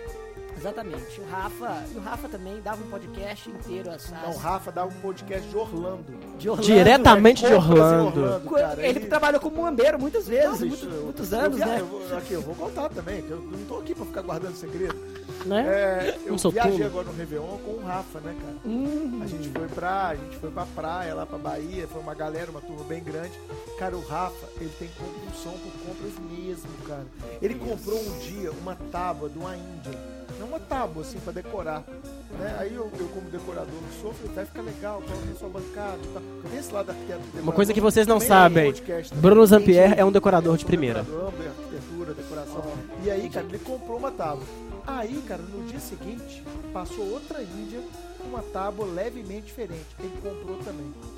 Aí, cara, ele comprou oito tábuas no final da viagem de uma semana. Oito. Cada dia ele comprava uma tábua de uma. Eu falava, Rafa, que isso? Ele, não. É comércio. eu vou escolher qual é a melhor e as outras eu vou dar de presente pro meu pai, pro meu sócio, pra não sei o quê. Ele falou que te dá um, te dá uma tábua. Ah, né? Ainda não, pô. Rafa, Pode cadê minha tábua? tábua né? a tábua indígena lá, as madeiras. E ele começava a questionar. É compulsão por compra, cara. É porque lá não tinha lojas a única venda que tinha era feita por índios. Então ele incentivou, cara. O Rafa foi homenageado pela tribo, inclusive, ao final, como o maior consumidor de janeiro de 2019, lá, lá na Bahia, cara. Ajudando os índios a baterem suas metas. É, se bem que isso é muito Rafa, eu acredito que ele Não, é totalmente. Ah, pra alguém que ganhou a melhor produção é hollywoodiana no Oscar. É, melhor produção hollywoodiana. Exatamente por causa disso. E já que, cara, a gente falou em Rafa e a gente falou do Campdelli, vamos entrar na, na seara policial do Supremo, já que a gente falou do Campdelli e do Rafa, que advoga muito na polícia. Vamos falar do nosso casal 20. Nosso casal né? 20. Elise Murilo. Elise Murilo. Vamos ah. começar por, é, por deferência pela nossa né, minha irmãzinha, né? Elisa. Elisa que também foi minha aluna no pretório, tal qual Renatinha, cara, né? Elisa, ela fez faculdade no Rio, não sei se você sabe, ela é da zona da Mata de Minas, não, fez faculdade no Rio de Janeiro e depois acabou vindo para Belo Horizonte fazer curso preparatório, estudou no pretório presencial com a gente, né? E a Elisa, que é delegada bem antes do Murilo. Eu não estou falando que ela é mais velha, viu, Elisa? Eu não disse isso.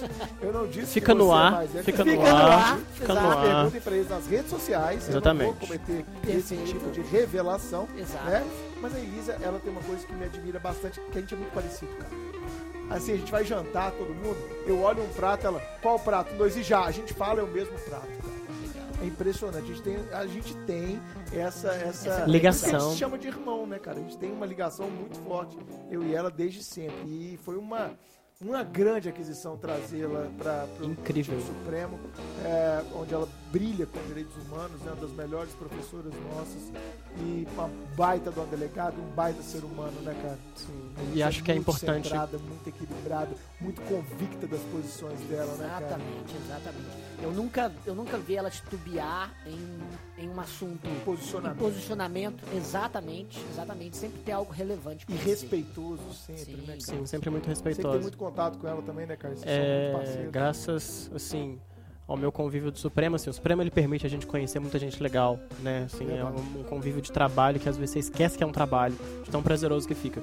E a Elisa, assim, foi uma das, uma das melhores amizades que eu fiz no Supremo. Ela já me ajudou, assim, em caráter humano até mesmo. É, diversas vezes, ela está sempre disposta, assim, agora já falando um pouco da pessoa Elisa, né? Que eu tenho a felicidade de poder só elogiar. É, ela te escuta muito, ela está sempre muito disposta. É, e assim, tenho uma amizade muito bacana com ela, eu admiro bastante, acho que também, muito em razão. É, eu trabalho numa empresa que é essencialmente feminina. A gente tem muita aluna. Supremo é uma, Supremo é uma empresa feminina. É a alma feminina. A alma feminina. O administrador é um pouco feminino. É, eu também sou. Eu, todos, todos nós somos. Todo mundo tem um lado feminino. É, e assim, é bacana ver na Elisa a quantidade de, de pessoas que se inspiram nela, a quantidade de mulheres que se inspiram nela, porque a carreira policial. Verdade, Quando ela foi minha aluna, por exemplo, eram 10, 15 mulheres na sala do presencial.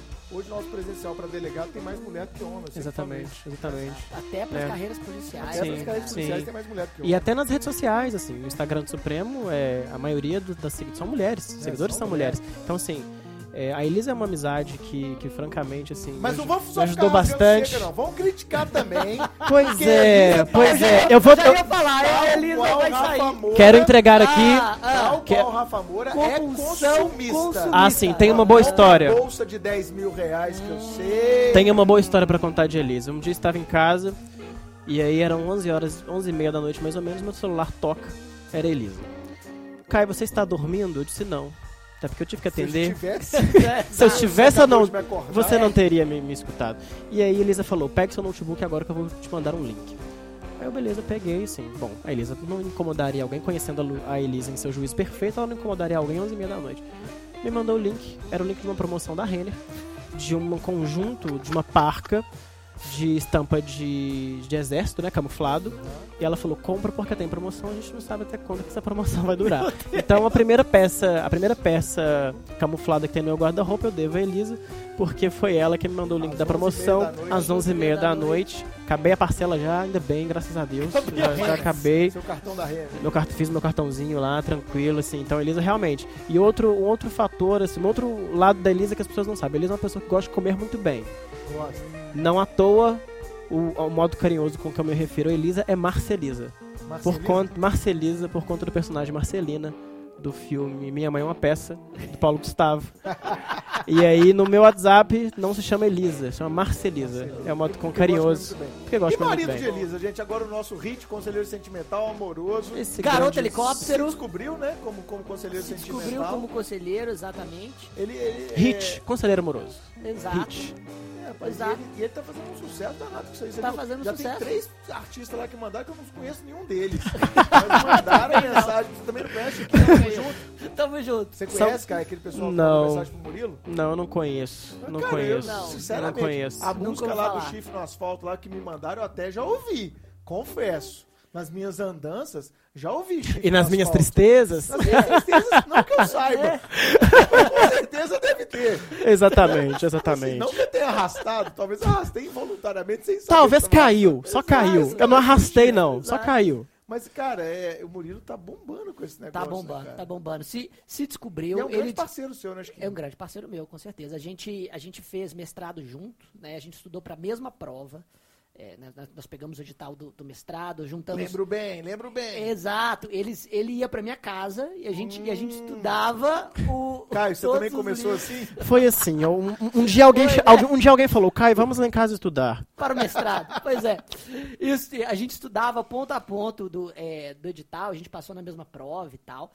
Então ele é meu, ele é meu parceirão, mestrado, na mesma sala do mestrado, exatamente. Mas só... é um cara muito comprometido também, muito, né, com o trabalho, muito. com a família também. Exatamente, exatamente. E um outro fator muito legal, né? O bom humor do Murilo. É, né? Tá que é uma coisa também. que facilita muito do trabalho dele, né? É. Que às vezes é tão pesado, né? Que custa bastante uma saúde eu já, mental. Já fiz operações é, quando estava é, liderando lá na PF no setor, já fiz algumas operações com o Murilo e sempre muito profissional, cara, muito é, ele é um cara que nasceu para aquilo, né, cara? Nasceu para ser polícia. Ele é vocacionado. Ele, tem, vocacionado. Ele tem ele é vocacionado. orgulho daquilo que é. ele faz, né, cara? Defende que eu acho bonito. Polícia, né, cara? Exatamente. Sim, sim, que sim. eu acho muito inspirador. Sim, acho. sim. Até invejado. Vamos falar rapidamente, eu quero, eu quero incluí-la aqui, senão ela ia brigar comigo, a professora Lília de Tributário. Ah, Lili. Grande Lília. Ótimo. Ótimo. Vamos falar sobre Lília. Vamos falar sobre Lília. Exatamente, sobre Lília. Primeiro, ela é um, uma das professoras mais engraçadas da casa, na minha opinião. Ah, com certeza. Ela, é a mais engraçada, da casa. Ela é a mais engraçada. E ela tem um senso de humor que caminha desde um humor inglês mais sutil até, até o humor mais pastelão brasileiro. Daquele negócio que você olha e fala, Lilian? Lilian, é. Ei. Ei. exatamente. É, não, e sinceramente, é a risada mais gostosa mais de escutar. Exato. Aquilo ali, Mozart não seria capaz de reproduzir um som daquele. Não seria capaz. Não, tem não seria capaz. Não seria capaz. Não ele, ele, ele, pediria, não repete, lá não. maior, não, não consigo. e ela sente um calor, cara, que é absurdo o calor. Ah, não, aquilo não é humano. Aquilo não é humano. Cara, ela reclama literalmente do, do calor. Calor literal. Sim. Calor físico que eu estou falando. Sim. E trava, e trava uma briga com o Bruno em relação ao ventilador. Pô, ela gosta do ventilador na sala de professor é tipo um helicóptero, velho, dentro da sala dos professores. Você chega lá, bicho, cara, cara cai tudo, velho, entendeu? Levanta a saia das meninas, é um, é um ventilador ridículo. Sim, mas é um show de competência, né, de avaliação dos alunos. Não, e, e ela tem uma oratória, cara, que eu adoro. Eu sou viciado em oratória. Né? Sim. Eu sou viciado, completamente viciado em oratória. E eu vejo a oratória dela é clean, bicho. Domínio, é, né? É um domínio de, de conteúdo. A velocidade correta, a, a expressão das palavras muito correta, um português muito correto. Ela me encanta nesse sentido, assim, cara. Sim, a Lili sim, realmente, bastante. nesse sentido, ela, ela brilha, assim, porque ela tem de chata nessa questão do calor, ela brilha. Ela recompensa. É, na questão né? E um conselho, a Lilian, a Lilian é a melhor pessoa do planeta para você assistir um filme de comédia com ela. Ah, Porque você assiste dois filmes de comédia, você assiste a Lilian e o filme. E às vezes a Lilian se torna mais interessante que a produção. A você assiste a Lilian e o filme e às vezes a Lilian se torna mais interessante de assistir. Você dá mais risada da Lilian do que do que do filme. Eu assisti um filme com a Lilian e a gente saiu para assistir o filme junto, só que antes a gente foi comprar um presente pro Ival de, de casamento, né? Pro Ival. O casamento do Ival é legal, cara. O primeiro do ano. E... é. Primeiro deste ano. Primeiro e a Lilian, e aí quando a gente chegou para assistir na sala de cinema, a Lilian deliberadamente ela deixou cair o presente do Ival e era a gente comprou era prataria. E a Lilian em algum momento falou assim: Caio, você vai entregar esse presente. Eu não vou entregar esse presente, porque eu não sei se quebrou. Então, Ival, você que tá me, Ival, você que tá me escutando agora, em primeiro lugar, foi eu te entreguei por causa disso, porque a Lilian deixou cair, ela não queria ter o, desgosto de entregar um presente quebrado. E se tiver quebrado, agora é a primeira oportunidade que você tem de, de reivindicar. Então, Bom, reivindique com a Lilian. Os professores que não foram citados nessa rodada serão citados nos próximos podcasts. Com certeza. Supremo Cast aqui no Supremo.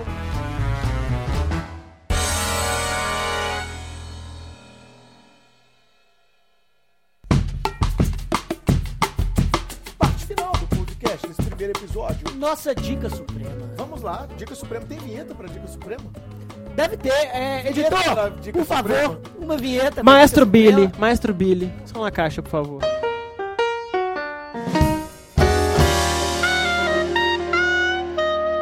O Supremo vai ser o momento que vai ter ao final de todo o Supremo Cast.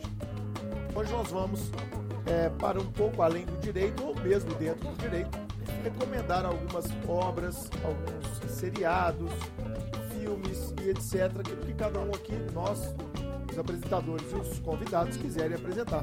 Começo com você, Chiquinho. Perfeito. Olha, primeiramente, é, eu topei tocar esse projeto aqui com você, primeiro porque, já disse isso, sou um amante de podcasts. Eu, eu assino mais de 50 no meu, no meu feed, é claro que não consigo ouvir todos na semana, mas tem aí uns seis ou sete que eu ouço todos os episódios e a minha primeira dica vai ser justamente sobre podcast. Você que está ouvindo não entrou em contato com essa mídia ainda, você está é, perdendo algo que pode contribuir não só para a sua formação, como também para o seu aprendizado, para o seu, seu dia a dia. Três podcasts eu vou recomendar que com certeza vale a pena. O primeiro é Mamilos. Apesar do nome. Tenho dois, tenho dois, mamilos. tenho dois. Adoro mamilos, cara. Muito pois bom. É. O podcast, o podcast. podcast. Com certeza. O podcast. Marinos, o podcast da polêmica. O mote do, do programa é jornalismo de peito aberto. Duas publicitárias de São Paulo fazem, discutem a Já tive o prazer de conhecê-las. Sério? De verdade? Caramba! Pô, agora eu quero também. Os mamilos? Não, não. não, não as, as, ah, sim. As, as, as apresentadoras. Exatamente. Que é a Juva Lauer e a Cris Bartz. E elas discutem a polêmica da semana, sempre trazendo especialistas em ambos os espectros políticos para poder discutir é, desde grandes desastres ambientais até questões como, por exemplo, encarceramento brasileiro, feminista. pautas feministas. Sim, que é muito, as pautas sociais é, são muito fortes, é, né? Exa exatamente. Racismo. Exato. E, elas fazem isso com muita empatia, o que é, bastante, que é muito legal. É, tem um episódio deles que eu acho um, fantástico, que até foi você acho que me indicou, né? Que é o Paradoxo da Intolerância. Perfeito. Esse é obrigatório, pessoal, anota aí. Paradoxo da Intolerância, exatamente. É fantástico. Até onde você deve ser tolerante com os intolerantes. Exatamente. Devemos tolerar a intolerância, isso não é paradoxal, sensacional. E o segundo, o, o, minha segunda recomendação, vou fazer três breves. Minha segunda recomendação se chama Xadrez Verbal. Dois historiadores, um podcast, Xadrez Verbal, dois historiadores também é, de São Paulo, fazem um podcast sobre política internacional. E eles discutem a, é, a, os eventos da última semana também de política internacional, sendo com, sempre com muita propriedade e profundidade. É um podcast longo, normalmente tem quase três horas de duração por episódio, mas pelo menos eles separam a pauta direitinho. Você pode ir né, na descrição do podcast em um momento específico, falando sobre, sobre alguma coisa específica. É, vale muito a pena para se informar sobre política internacional. O terceiro, finalmente, é Xadrez, é, xadrez verbal foi o segundo. O terceiro é, é Salvo o Melhor Juízo, um podcast de direito. Legal. Feito, Tem vários episódios. Pois é, feito por um professor de História do Direito de Curitiba e que sempre discute temas jurídicos. Eu sugiro o segundo episódio, que é sobre, que é sobre sistema carcerário. Eles tocam é, em temas de criminologia, que são é, de forma muito profunda, falam da formação do PCC, do sistema punitivo brasileiro, muito bacana e também vai te enriquecer bastante. Show, essas foram as dicas supremas do Chiquinho recomendando o podcast, que agora são nossos concorrentes, Chiquinho. Pois é, Chiquinho. Isso, Essa foi a primeira e tá última vez. É verdade. Cara. Não, mas a gente pode fazer parceria, tem espaço para todo mundo no mundo do podcast. Mas se a gente ficar maior que eles dia. Aí eles fazem parceria com a gente, fechou. Só dica suprema, Caio. Vamos lá, é, eu vou indicar dois livros e um filme. Dois livros e um filme. Dois livros e um filme. Isso não é uma produção só, não é um título, dois filmes e um livro. Vou indicar dois livros e um filme.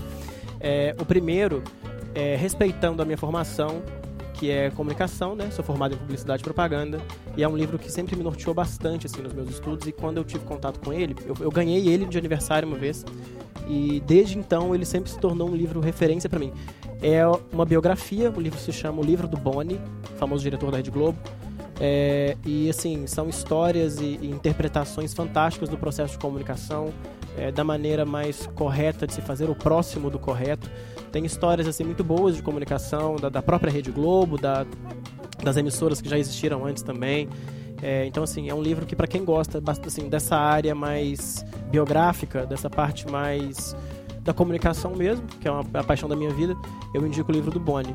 O segundo é um livro que está de best-seller desde o final, desde o meio do ano passado até agora, que é a sutil, a sutil arte de ligar o foda-se. Desculpa por todo mundo por ouvir a palavra foda-se.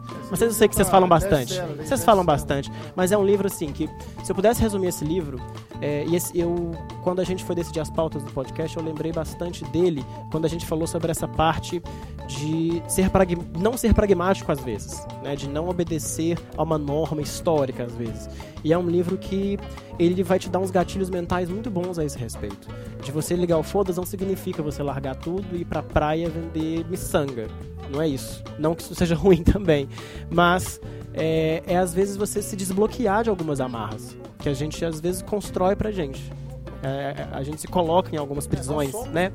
Um nós somos um processo histórico também, né? E eu sou um homem que sempre fui muito ligado e sempre vou ser bastante ligado. Quem acompanha o trabalho também que eu faço no Supremo nessa parte mais de saúde mental. Eu estou sempre dando alguns gatilhos mentais, algumas reflexões que são importantes, porque às vezes nessa correria a gente não para para pensar nas coisas que são tão óbvias, né? A empatia pelo próximo é óbvia, mas quando é no seu dia que você para para pensar nisso, né? Então, assim, é um livro bastante a sutil arte de ligar o foda, você vai encontrar em qualquer livraria perto de você. E um filme que, assim, aí também respeitando também o meu gênero favorito, que é comédia, é, e é um filme que, assim, eu assisti ele. Foi o filme que eu assisti com Lilian. É, e que nós demos boas risadas. Eu já vi esse filme, ele está, no, ele está em cartaz agora. Mas eu já assisti ele quatro vezes já. De tanto que eu gostei desse filme. Que é uma das maiores potências que a gente tem. Na verdade, esse filme é do rapaz que é o homem que hoje leva mais pessoas ao cinema, que é o Paulo Gustavo. Ele é um fenômeno de bilheteria nacional. E o filme se chama Minha Vida em Marte, é uma produção dele com a Mônica Martelli fala sobre amizade, fala também sobre sair às vezes dessa, dessa coisa pronta, um filme que fala sobre a não necessidade do casamento para ser feliz, por exemplo, sabe assim. Uma, uma e a puxando pro jeito Exatamente. Né? Isso. Temas muito contemporâneos. Exatamente. Então, Cada um assim, construir seu próprio modelo de felicidade. De felicidade né? e pautado na amizade, que é uma coisa muito bacana, que acho que todo mundo tem que ter, né, que é fundamental. Então assim, é para quem quiser rir é, e até para repensar os laços que a gente tem, que são muito importantes também, eu indico Minha Vida em Marte, de Paulo Gustavo e Mônica Martelli. Bom, as minhas dicas aqui eu vou é, ser um pouco mais, é, não diria conservador, mas um pouco mais, é, puxando um pouco pro lado direito. Nossa. Eu acho que existem literaturas legais, cara, que elas não são jurídicas maçantes, onde você não precisa ficar discutindo se a regra do Código Civil e do Código Penal estão certas ou erradas são leituras mais abrangentes que nos ajudam a construir um juízo crítico, uma visão mais ampla da ciência jurídica e como a maior parte dos nossos ouvintes, acredito eu, são graduados em Direito, eu indico o livro La Vida e las Reglas. Esse livro só está escrito em espanhol, não tem tradução em português, mas é um espanhol bem tranquilo, bem simples de ler. La Vida e las Reglas, de Stefano Rodotà. Para quem não sabe, Rodotà foi um dos grandes juristas italianos é, que morreu ano retrasado, ele morreu em 2017. E é um cara que vira e mexe, eu cito em sala de aula, porque ele traz uma visão do direito muito à frente do seu tempo. Então é uma visão bem legal sobre intervencionismo estatal na esfera privada, é, sobre o que o Estado tem que fazer na vida do, do, do particular, em termos de privacidade, em termos de tecnologia. Então ele traz uma série de espectros que vai abrir a sua cabeça. Quem está aí, por exemplo, procurando um TCC para escrever um é, tema. São temas né? que tocam o seu doutorado, né? Tocam meu doutorado também, é, mas temas que, que são interessantes para você pensar o direito e principalmente quais são os limites da intervenção do Estado na nossa vida privada, coisa que pouca gente pensa de maneira crítica é, no cenário jurídico brasileiro. Então, La Vida e las Regras, de Stefano Rodotà, é uma leitura que é jurídica, mas ao mesmo tempo não é tão jurídica, porque é uma leitura quase sociológica e dentro dessa sociologia que ele trata, ele vai falar também e muito do papel do direito. É sempre bom ler livros que ampliam a nossa ou os nossos horizontes. O filme que eu indico é um filme que eu vi no último final de semana, que até concorreu ao Oscar, que é um filme de fácil acesso para todo mundo, porque eu creio que grande parte dos nossos ouvintes tem acesso ao Netflix, que é o filme Roma, né?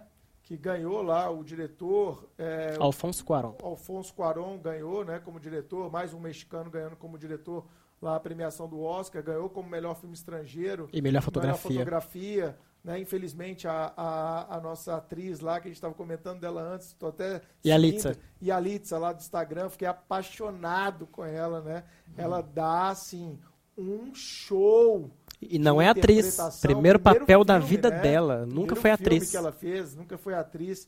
E é, um, e é, uma, é uma temática, Roma, que eu gostei, sem dar spoiler, né? A gente na Dica Supremo sempre tem que ter esse cuidado. É, Exato. importante. Né? Temos um nerd à mesa, então Exatamente. spoiler, nem jamais, pensar. Né? Exato. Mas que me spoiler fez pensar. É mais forte que a espada. Mas hum. o Roma me fez pensar, e eu gosto de filmes que me fazem pensar. Eu tenho muita preguiça de filme que não me traz nada. Exato. Você não pensa a respeito eu depois não, que acaba. Eu gosto, cara. Eu gosto né? de filme que me faz pensar. Eu, o tempo, se for para ver filme que não me faz pensar em nada, eu vou ver esporte, que é o que eu amo. Eu vou ver basquete, futebol americano, futebol, vou ver é. surf, vou ver o que estiver passando na televisão, Exato. judô, luta, porrada. Eu gosto de esporte. Então, para me entreter, eu vejo esporte. Mas para me fazer pensar, eu prefiro filmes mais densos. E Roma é um filme denso. É um filme que toca muito relações humanas, Legal. papel da mulher na década de 70 num país muito semelhante com o Brasil, que é o México. Então é um filme que classes vale a pena, também, classes né? sociais, é, o jeito como a gente trata as pessoas que trabalham com a gente. Exato. Ele traz uma série de coisas que dá para se pensar, Sim. entendeu? E tem algumas frases que me marcaram pessoalmente de forma muito forte. Então eu recomendo Roma, mas com aquela, com aquela pegada. É filme no seu estado mais bruto. Sim. É um filme lento, é um filme em preto e branco, não é aquele cinema dinâmico hollywoodiano que normalmente a gente está acostumado a ver. Sim. É um outro tipo de filme. Esteja preparado para encarar esse tipo de cenário. Então, são só essas as minhas di duas dicas supremos. Suprema, dicas supremos, não. Dica eu, não suprema, eu não tenho gênero, eu não tenho gênero. Não gênero. eu não tenho gênero. Bom, dica suprema. Então, bem, é, pessoal, eu queria agradecer aqui Chiquinho, Caio, suas considerações finais, despedindo desse nosso primeiro produtivo e longo Exato, Supremo Cast. Exatamente. Estão eu, todos aí? Eu agradeço, eu agradeço também demais pelo, pela, pela essa iniciativa desse projeto.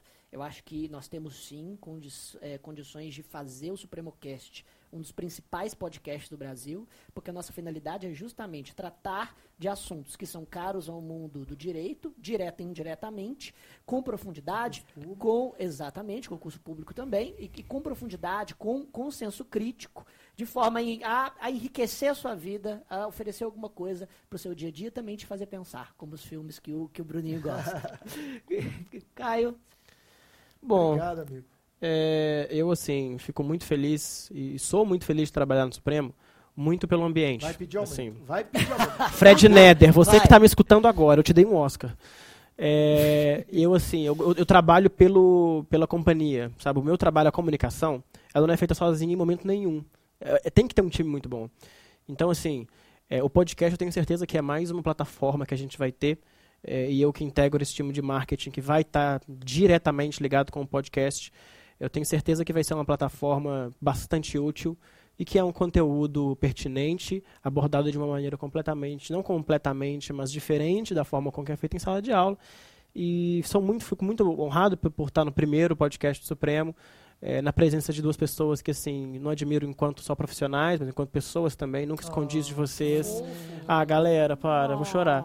É, e, assim, obrigado mesmo pela, pela honraria de estar aqui, por, por me permitir é, tocar uma, uma mídia tão legal que é o Instagram do Supremo. Sou muito e aproveito para agradecer também as pessoas que mandam mensagem, porque é óbvio que é, trabalhar com, com oferta de serviço, você está sempre naquela de em algum momento você vai falhar, você pode errar alguma coisa, né? Como toda e qualquer organização passa por isso. Perfeito. Mas é muito bacana receber o carinho do aluno e posso dizer que, assim, óbvio que é de uma maneira diferente com o que um professor recebe, mas, assim, sou muito grato às mensagens da galera que entra na pilha que eu coloco, da galera que entende as piadas que eu faço hum. e, assim, que respondem positivamente a isso. Então, vocês podem esperar ainda mais piadas, muito conteúdo também.